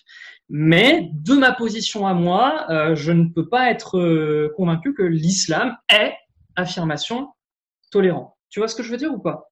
Mais on peut pas non plus affirmer le contraire, tout dépend de l'exégèse qui en est faite. Alors, tout dépend Si tu lis Averroès, de l'exégèse, mais je dirais de la traduction. si tu lis, si tu lis Averroès, c'est pas pareil que lire Ibn Tamiya, par exemple. C'est pas la même chose du tout. Tu as l'impression que c'est Mhm. deux islams différents. Et pourtant, est-ce que tu as lu ces deux personnes, au moins un livre de ces deux Je personnes? les connais de, en tout cas Averroès bien évidemment de nom, mais non, non. Après Voilà. Euh, C'est ce qui, je sais c'est que ce qui un fait que- médecin, c'est ce qui fait que tu un médecin, mais Mais c'est ce qui fait que Alors, tu n'es pas au courant de ces différentes interprétations. ensuite, là, il va y avoir un deuxième niveau euh, de réflexion, un deuxième niveau de réflexion qui est très important. C'est que effectivement, là, on est dans un relativisme très très flou et absolu où on ne peut pas trancher parce que effectivement, il y a des interprétations multiples, il y a des traductions surtout multiples, et euh, ben très difficile de dire de ma position quelle traduction est la bonne et laquelle est la fausse. J'en reviens au point euh, de départ de la la méthode où je disais bon bah moi j'ai un intermédiaire, c'est le traducteur ou les traducteurs. Du coup, euh, je suis pas en position de dire tel traducteur a raison, tra- tel traducteur a tort. Je suis pas non plus en position de dire tel interprète a raison, tel interprète a tort. Tel exégète a raison, tel exégète a tort. Je suis pas en position de dire ça. On est d'accord ou pas? On est d'accord. Très bien. Par conséquent, je dois partir du principe que bah, ils ont potentiellement tous raison. Ou potentiellement tous tort. Et on est encore une fois dans le relativisme le plus total parce qu'il te manque le savoir livresque. Mais non. Parce que même si j'ai le savoir livresque, c'est jamais qu'un savoir relatif et très relatif concernant l'islam. Parce que comme tu le dis si bien, moi je suis pas en position en tant que Français euh, lambda, même si j'étudie les textes des uns et des autres, de dire lui il a tort, lui il a raison. Eh bien si, parce que c'est ta subjectivité qui permet de trancher et qui te permet de Non. trancher à l'aune du savoir que tu as acquis. Mais le- si le savoir lui-même, moi je suis pas capable de, de dire ce qui est vrai ou faux. Comment est-ce que par subjectivité, je serais capable d'identifier de manière probable quelque chose de vrai et quelque chose de faux? Ça rajoute un, niveau d'incertitude encore plus grand en fait. Absolument pas. Ça rajoute, ça enlève des niveaux de, de relativité que tu aimes bien. Ça enlève des niveaux de relativité. Ça permet de s'approcher du vrai. Et ça non, parce que tu dois défier. En fait, dans ta position, tu es en train de me dire qu'il y en a qui ont plus raison que d'autres, ce que je conteste. Parce que toi, tu n'as pas les armes pour le faire. Mais qui te dit que j'ai pas les armes pour le faire? Tu me l'as dit. Ou déjà que tu définisses quelles sont ces armes? Bah, on a dit. Toi-même, tu n'es pas euh, lecteur du Coran dans sa langue d'origine. Donc, tu passes par des traducteurs. Ensuite, tu n'es pas quelqu'un qui est capable de juger puisque tu n'as pas étudié l'exégèse, tu n'es pas un exégète toi-même. je l'ai fait justement. Justement, j'ai fait. Non, mais tu n'es pas, tu n'es pas exégète toi-même, tu n'es pas formé aux méthodes de l'exégèse. Alors en fait, ah, ce qu'il faut que tu. Ah, ou alors, je, tu me l'as pas annoncé. Du coup, euh, quelqu'un m'y coup pas, mais. Je, alors, ce qu'il faut... pas cette information. Il faut que tu saches, c'est, je te le redis, potentiellement euh, dans le corpus, euh, dans les corpus, dans certains corpus idéologiques musulmans, euh, on n'admet pas, et même dans la majorité, on n'admet pas de clergé. On n'admet pas de clergé. Ce qui veut dire que potentiellement, chaque musulman est un exégète en puissance. Donc, je suis, moi, en tant que personne humaine, capable de faire une exégèse. Mais il faut que j'ai, pour cela, pour avoir une exégèse intéressante, il faut que j'ai pris en compte, encore une fois, l'historicité des différents courants. Et surtout que tu as appuyé tes avis sur des sources je vais finir, que j'ai pris en compte l'historicité de ces différents courants, que j'ai pris en compte euh, quelles sont euh, les euh, comment dire la, la consistance euh, argumentative de chacun des courants. Et ma subjectivité à l'aide de tout ça et à l'aide de recroisement de sources va m'aider à décider. Mais le, le, le, décideur final reste ma subjectivité Très bien. va m'indiquer qui va m'indiquer ce que je choisis de penser sur un sujet donné. Mais plus je vais acquérir de savoir et plus ma subjectivité aura un avis intéressant et important. Donc si j'ai bien suivi, je reformule un petit peu ce que tu me proposes, qui pour moi est très intéressant. Première étape, pour se positionner, tu dis me renseigner sur les experts. Soit. Ces experts, ils ont une méthode d'interprétation. Soit. Cette méthode d'interprétation, moi. questionner dans ton esprit critique, il n'y a aucun problème. Exactement. Moi, je suis pas, même, à la limite, je suis pas placé bien pour la, la critiquer, leur méthode. Par contre, euh, là où je vais pouvoir critiquer leur méthode, c'est qu'ils font une interprétation d'un texte, voilà, et que cette interprétation d'un texte, pour moi, elle, est également critiquable, dans la mesure où, en fait, euh, si je reprends euh, les échelons de probabilité de, véracité d'une affirmation, et si je parle là de l'expertise de traduction, j'ai pas de raison sérieuse, en fait, dans ma position de douter du travail de traducteur des professionnels de ce métier. Je ne suis pas capable, encore une fois, de dire lui, il a bien traduit, elle, elle a mal traduit, Blacher, il a mal traduit, mais là, tu parles de deux niveaux de, de, tu parles de deux niveaux différents. Il y a la traduction, mais il y a l'exégèse aussi. C'est pour ça, c'est pour ça. Et du coup, la traduction, euh, ensuite, pour ma part, pour identifier le sens du texte dans ma langue à moi, je vais moins faire confiance à une personne qui fait une interprétation religieuse du texte qu'à un spécialiste de la langue française. Tu vois ce que je veux dire ou pas? Oui, mais je trouve ça complètement idiot. Il n'est pas, il pas une histoire de religion ou de pas. Il a une histoire. Non, non, mais. On a en France d'excellents arabisans, c'est clair. Je vais pas le nier. On a de très bons arabisans en France. C'est pas le problème. Je parle même plus des arabisans. Là, je parle maintenant des, des, experts de ma langue à moi, qui est le français. Donc, ce texte qui est en français, je vais moins faire confiance à l'interprétation de quelqu'un qui est au cœur de la religion qu'à une personne qui soit à l'extérieur ou même au cœur de la religion, mais qui ferait une interprétation euh, du sens basée sur sa connaissance de ma langue, en fait. Tu vois ce que je veux dire ou pas? Mais tu penses qu'il peut pas. Alors oui, je vois ce que tu veux dire. Et je pense que ce que tu as peur, c'est qu'en fait, le croyant ait un biais et tu as peur de t'imprégner de ce biais. Bah, disons que c'est pas une peur, mais je sais intuitivement et même pas qu'intuitivement, méthodiquement qu'il y a une croyance et donc il y a un risque effectivement de biais de confirmation, de, vouloir rendre les choses plus belles qu'elles ne sont. Peut-être que ça se trouve la personne est super honnête, mais je suis obligé statistiquement d'inclure une marge d'erreur là-dessus. Et la marge d'erreur pour moi est moins grande quand c'est un spécialiste de ma langue qui fait l'interprétation que quand c'est quelqu'un qui, qui est juste un exégète religieux. Est-ce que tu vois ce que je veux dire ou pas? Je vois complètement ce que tu veux dire, mais on pourrait te rétorquer également. Et c'est hyper subjectif, je suis d'accord avec toi. Hein. Et la marge d'erreur, encore une fois, est très grande. Mais on pourrait te rétorquer également qu'il y a des spécialistes en langue arabe qui ne sont pas religieux. J'en connais, j'en ai interviewé une. Bah, je t'ai cité à Sami Aldib, typiquement, pour le coup, qui, qui faisait partie de, de ces spécialistes-là. Mais encore une fois, comme moi, je, tu vois, je, je pense que je suis moins capable, beaucoup moins capable d'évaluer la pertinence de ce que quelqu'un me dit d'une traduction de l'arabe vers le français, plutôt en termes subjectifs, comme tu aimes bien la subjectivité. Je pense que ma subjectivité est plus forte quand je fais une analyse d'un texte français et, je me trompe moins face à un texte français que face à un texte arabe, statistiquement. Parce que le texte arabe, je suis, je suis quasiment à 100% de chance certain de me rater. Mais du coup, comment, comment, tu fais pour nier toutes les exégèses et, dire que en fait, simplement le Coran est la référence et c'est que lui, eh on n'a pas le droit de regarder ailleurs. Et toi, tu as décidé ça. C'est pas qu'on n'a pas le droit. C'est pas qu'on n'a pas le droit. On, ah, peut regarder. Tout à l'heure. Non. J'ai dit que la seule source opposable, c'était le Coran. Ça veut dire que toute exégèse doit renvoyer au Coran. Oui, et alors? Et que seul ce qui est validé, ce qui ne contredit pas le Coran est valable en islam, en fait. Oui, mais tu, enfin, par, par, une exégèse et par une compréhension éthique euh, qui est différente, tu peux faire dire tout et son contraire à un texte. Euh, justement, c'est là qu'intervient euh, mon développement sur le spécialiste de ma langue française, où je vais avoir tendance à lui faire plus confiance mais c'est faux. son expertise linguistique. Tu fais l'amalgame entre, tu fais l'amalgame entre une traduction et une exégèse. Ça n'a rien à voir. Oui, mais quand tu es pour identifier le sens du texte, on est bien d'accord que l'exégèse a pour but d'identifier le sens du texte. Oui, mais le sens selon. Donc c'est de la compréhension de texte.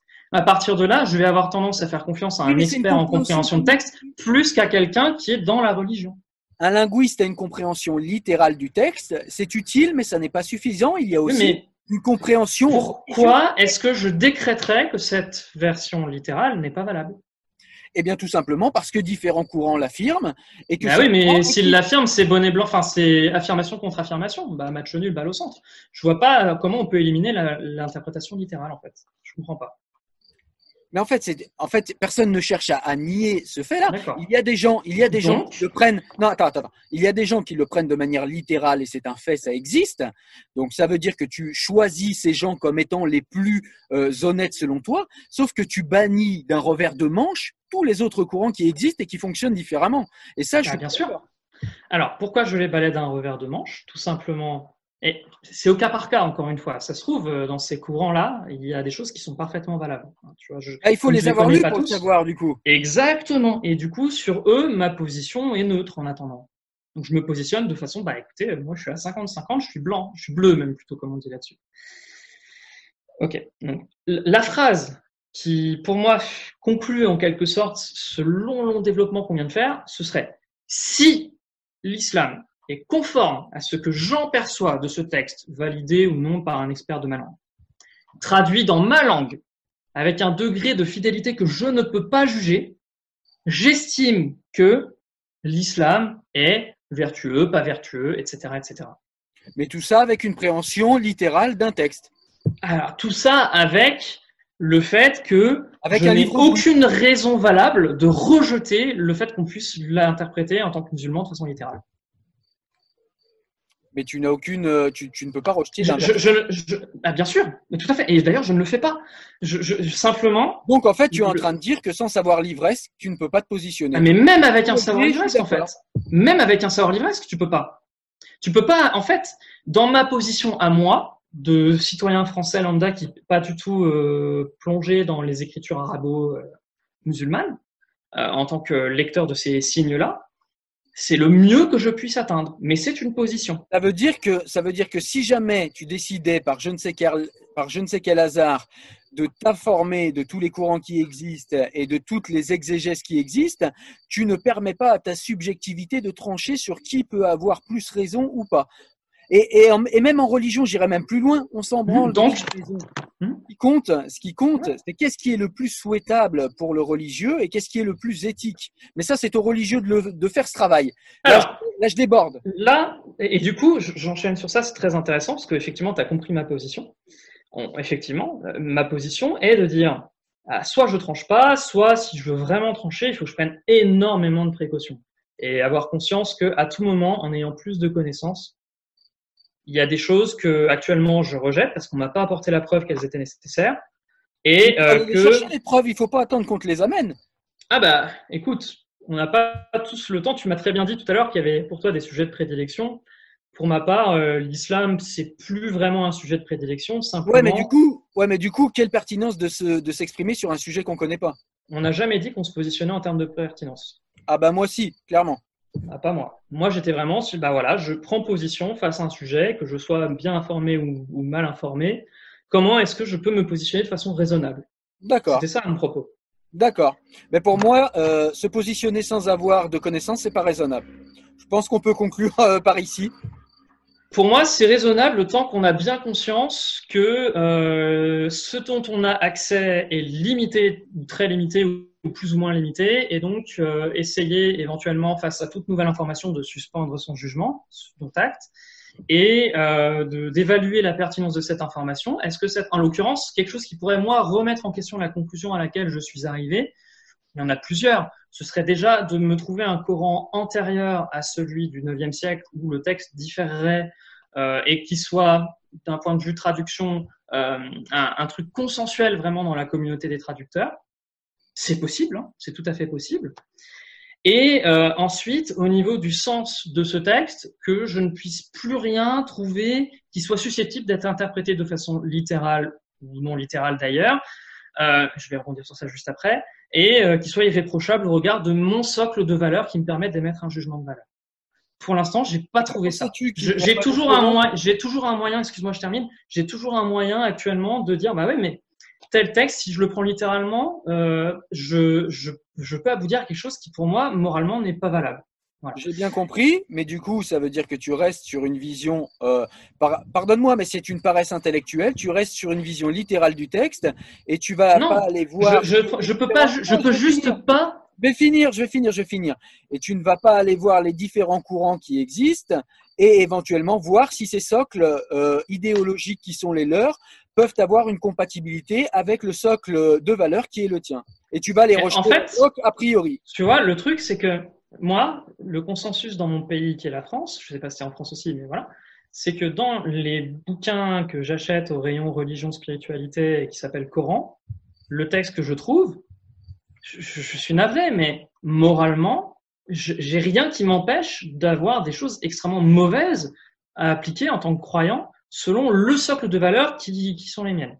Mais personne ne t'empêche d'avoir une mauvaise opinion, Ouais. d'avoir une mauvaise. Tu peux avoir ce que tu veux. On est en France. Et Donc même- c'est, eh ben voilà, pour Non, pour mais ça attends, me attends, je C'est le positionnement que j'ai actuellement. C'est-à-dire que personne ne t'empêche d'avoir une position négative et personne ne, ne, ne va à l'encontre de ça. Il Ouais. s'agit simplement de dire que si tu prends pas tous les éléments en question quand tu essayes d'avoir un avis pertinent ou quand tu essayes de trancher, en fait, tu tranches d'une manière extrêmement. Euh... Alors, t'aimes bien le relativisme, mais pour le coup, là, tu n'es pas du tout relativiste parce que du coup, tu Bah tranches si, d'une manière j'ai parfaitement conscience que mon point de vue est très très faiblement dé- Je vais étayé. finir.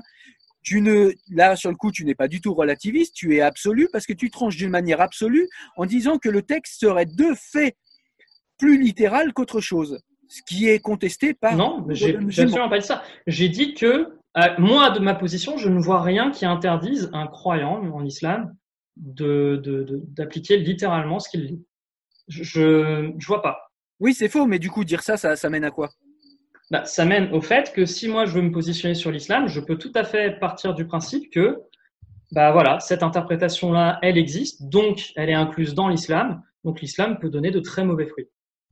C'est vrai, mais du coup, qu'est-ce qui t'empêche de rejeter cette interprétation-là et de regarder les autres qui existent et de te dire effectivement celle-ci Bah rien, ne me permet de le rejeter en fait. Donc je le rejette. voilà. Ben du coup, il, t'y- il te reste plus qu'à ouvrir des livres et à te mettre à l'étude. Mais non, mais rien, à ma connaissance, ne permet de rejeter cette interprétation-là. Mais rien ne permet non plus d'affirmer que c'est la vraie. Alors là où je vais te reprocher à ton tour un certain relativisme, tu dis que ce qui compte en islam, c'est l'interprétation de chacun. Par conséquent, si quelqu'un du jour au lendemain décide de trucider tout le monde et de dire ça c'est vraiment l'islam pour moi, je peux pas le contredire.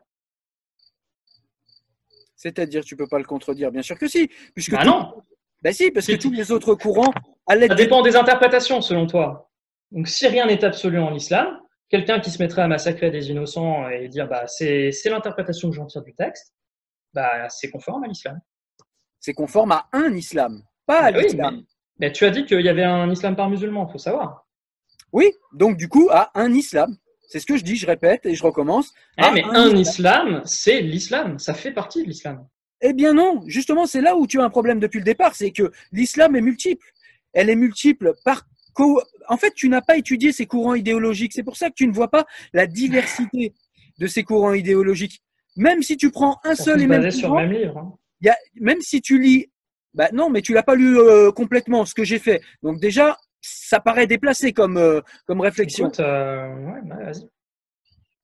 Mais du coup, effectivement, si quelqu'un euh, trucide des gens, tu ne peux effectivement pas dire qu'il n'a pas pu trouver cela dans le Coran, on est d'accord, mais tu ne peux pas non plus dire que c'est le Coran qui a déclenché ça et que l'islam... Bah si, tu peux le dire. Pour lui, pour lui, le Coran a déclenché ça, pour lui. Oui, mais peut-être... Et, et il peut t'apporter une source, bah voilà, moi ce texte, j'y comprends que celui euh, qui est le plus zélé dans, sur 4, verset 95-96, celui qui est le plus zélé dans son application de l'islam, celui qui combat dans tous les sens de l'acception du mot combat, c'est celui qui obtiendra la meilleure place au paradis.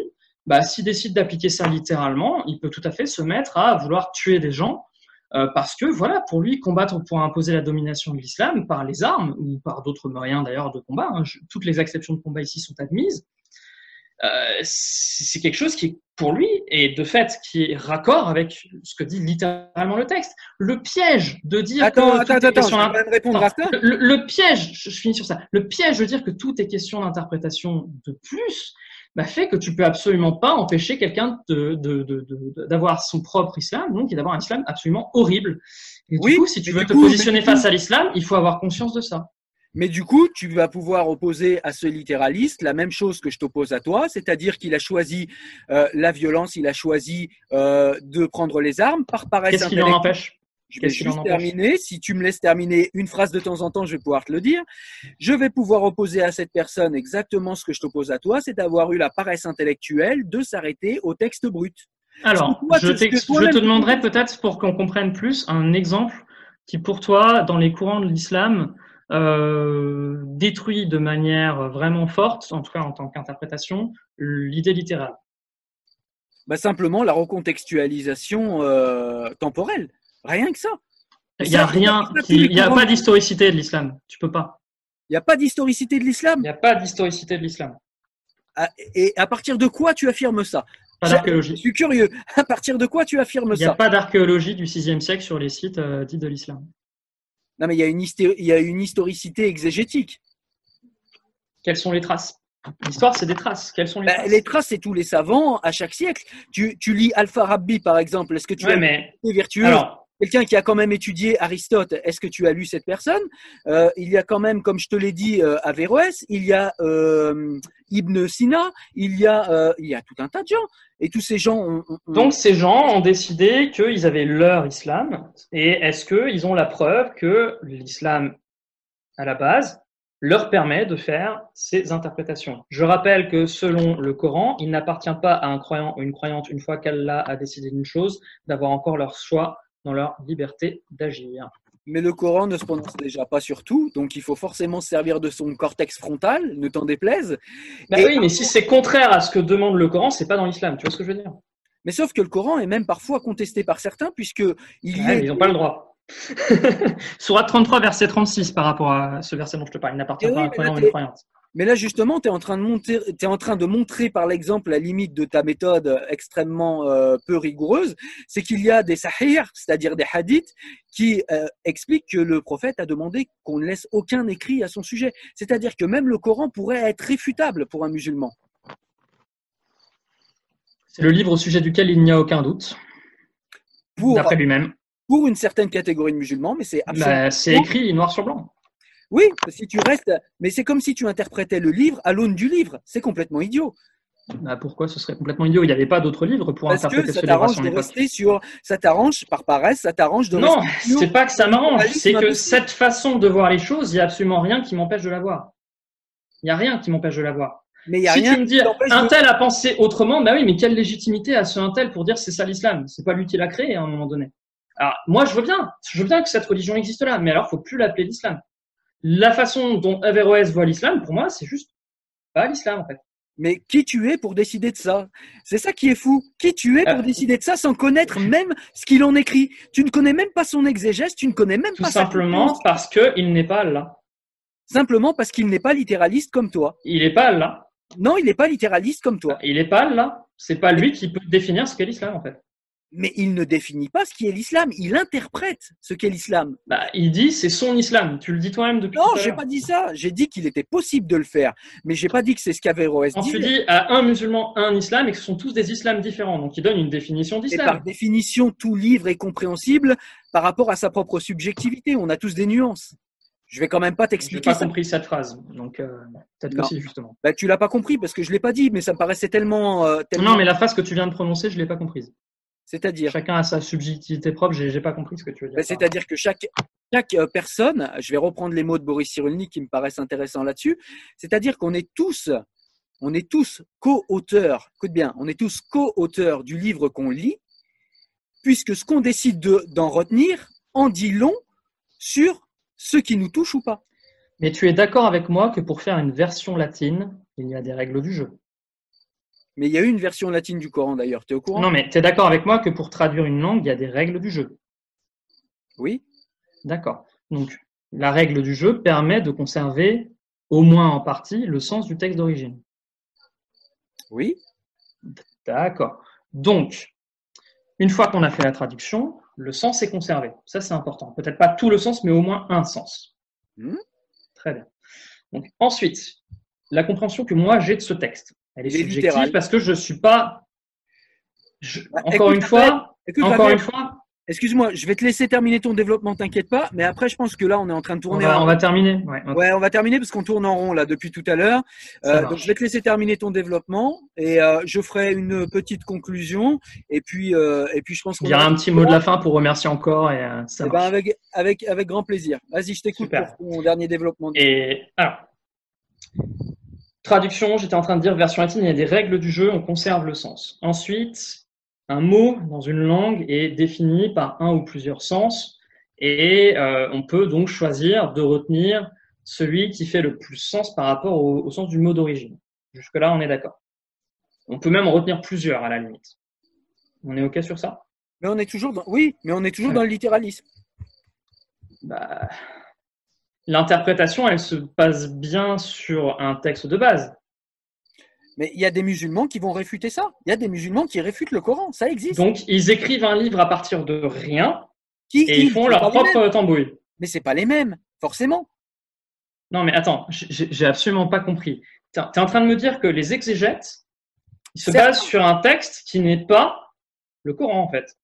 Mais ça existe. Oui, bien sûr que ça existe. Mais Mais c'est oui, pas l'islam, alors. Tu C'est découvres. pas l'islam, alors. Mais Bien sûr que si. Ben non, puisque la, la source de l'islam, c'est le Coran. Non, la source de l'islam. Non, la source de l'islam que toi tu as étudiée. Ah, mais là, non, je suis désolé, là, je peux plus accepter. Là, c'est c'est trop. Là, c'est trop. L'islam, c'est le Coran, à la C'est base. C'est faux. La- la- L'islam, c'est une révé- c'est dans la tradition musulmane une révélation dans le temps, effectivement, 23 années, Dans la ce majorité qui des n'est pas ce qui n'est pas sourcé historiquement, et c'est le premier courant qui est apparu qui était comme ça. Tous les autres courants suivants ne peuvent pas prétendre, s'ils sont différents, être l'islam. Il faut qu'ils prennent un autre nom. C'est une autre religion. C'est une autre religion. C'est comme, c'est comme si tu me disais, c'est comme si tu me disais que le christianisme, c'était genre le protestantisme. Mais à partir de quoi tu décides que telle ou telle personne est musulmane? Par l'antériorité, par l'antériorité de l'idéologie qu'il utilise. C'est-à-dire une idéologie, il faut remonter jusqu'à la source de son existence et telle qu'elle était à ce moment-là. Et là, elle garde son la source. Tu l'as dit toi-même, on peut pas dater la source. Et ben, la plus ancienne qui est à notre disposition, c'est celle du 9e siècle. Et donc, l'islam qui appliqué à cette époque-là. Mais il y en avait déjà plusieurs. Je suis d'accord, tu avais plusieurs. Alors, plusieurs. Il y en a qui commencent à la fin du 8e siècle, une des quatre écoles sunnites notamment.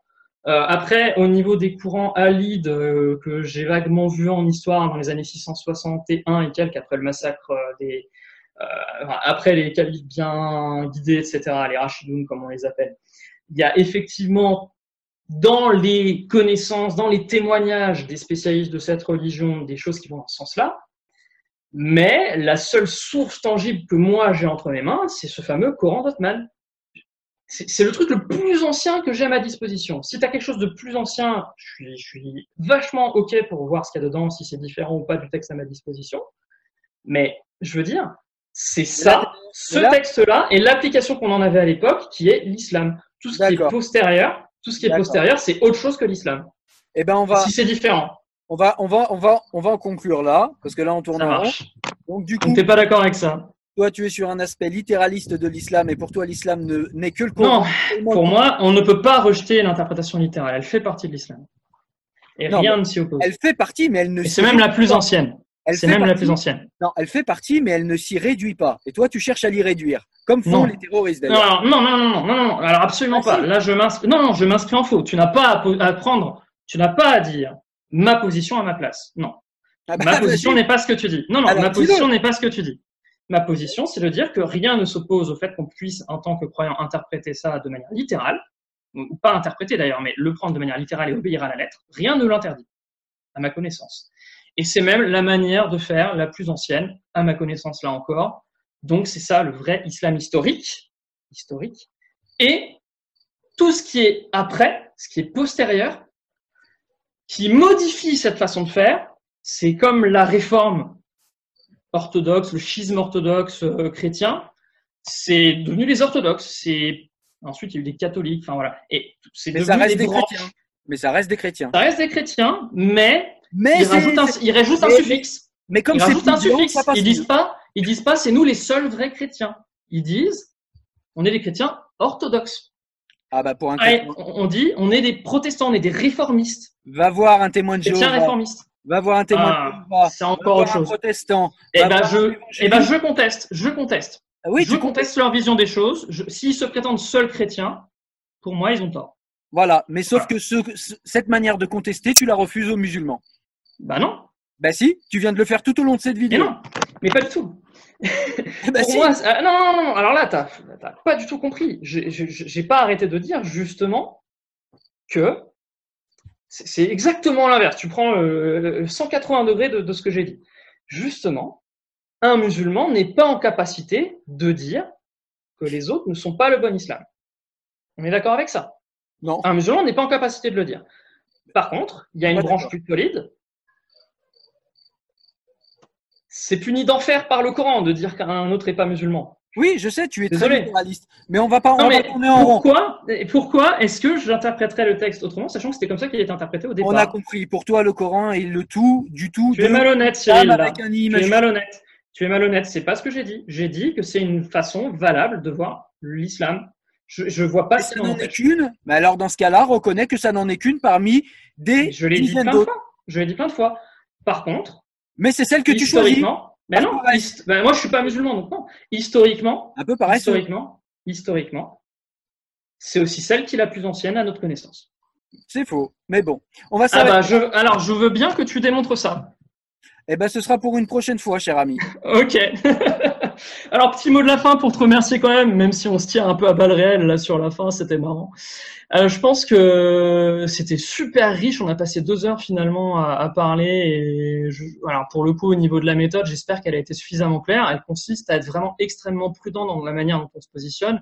Et effectivement, moins on a de connaissances sur le sujet euh, des livres ou d'autres sources, plus ça va être euh, gros la marge d'erreur. Mais ça n'empêche pas de se positionner, qui était ça euh, mon propos de départ. Euh, par contre, effectivement, pour avoir un positionnement pertinent et donc être considéré comme soi-même expert du sujet, il y a bien évidemment une littérature sur laquelle on ne peut pas faire l'impasse. Et j'ai jamais eu la prétention de prétendre le contraire. J'espère que ce malentendu est dit. Je mettrai un petit commentaire qui montre que tu as dit l'inverse. Alors écoute, euh, euh, je veux bien qu'on tu me le montres juste après. Si c'est le cas, par avance, à pas. Parce que concrètement, c'est dans la vidéo, je l'ai bien dit. Pour moi, les livres sont un outil important sur lequel il faut se baser, mais la clé du savoir, les livres ne sont pas le savoir. La clé du savoir, c'est la méthode qui permet de savoir si ce qu'il y a dans le livre est vrai ou faux, et conforme ou non à l'islam en l'occurrence. Et pour moi, tout ce qui est en dehors du Coran et qui le contredit n'est pas conforme à l'islam. Voilà, qu'on le prenne littéralement ou pas. Et donc, je vais dire pour moi que tout livre est soumis, et encore plus les livres religieux. Conclusion qui peut changer. Conclusion qui peut changer devant des, des preuves, comme je t'ai juste donner ma conclusion, si tu le permets. Ma conclusion est donc euh, qu'un livre est toujours soumis à interprétation et que, effectivement, depuis le début, le Coran est soumis à diverses écoles et à diverses interprétations et que si on ne peut pas exclure la, euh, la compréhension littérale, on sait aussi quelle est la compréhension la plus paresseuse et qu'il y a tout un tas d'autres compréhensions dont en plus... Je laisserai les gens juger de ton affirmation. Tout à fait, on les laissera juger et je vais également terminer par dire que chaque personne a sa propre subjectivité en plus de toutes les subdivisions qu'il y a dans chaque courant de l'islam. Voilà, pour moi, j'en termine. Paresse n'est pas preuve de fausseté. C'est la méthode qui prouve la vérité, donc c'est pas la paresse qui prouve la fausseté. La paresse n'est pas une méthode, mais bon. Bah, justement, justement, mais ça se trouve, les gens paresseux qui font l'interprétation littérale ont raison. Allez, pour moi, c'est le mot de la fin. Ouais, mais peut-être qu'ils ont tort. Peut-être qu'ils ont tort. Marge d'erreur, encore une fois. Bonne soirée, Cyril. Merci encore. Ciao. C'était cool. Salut.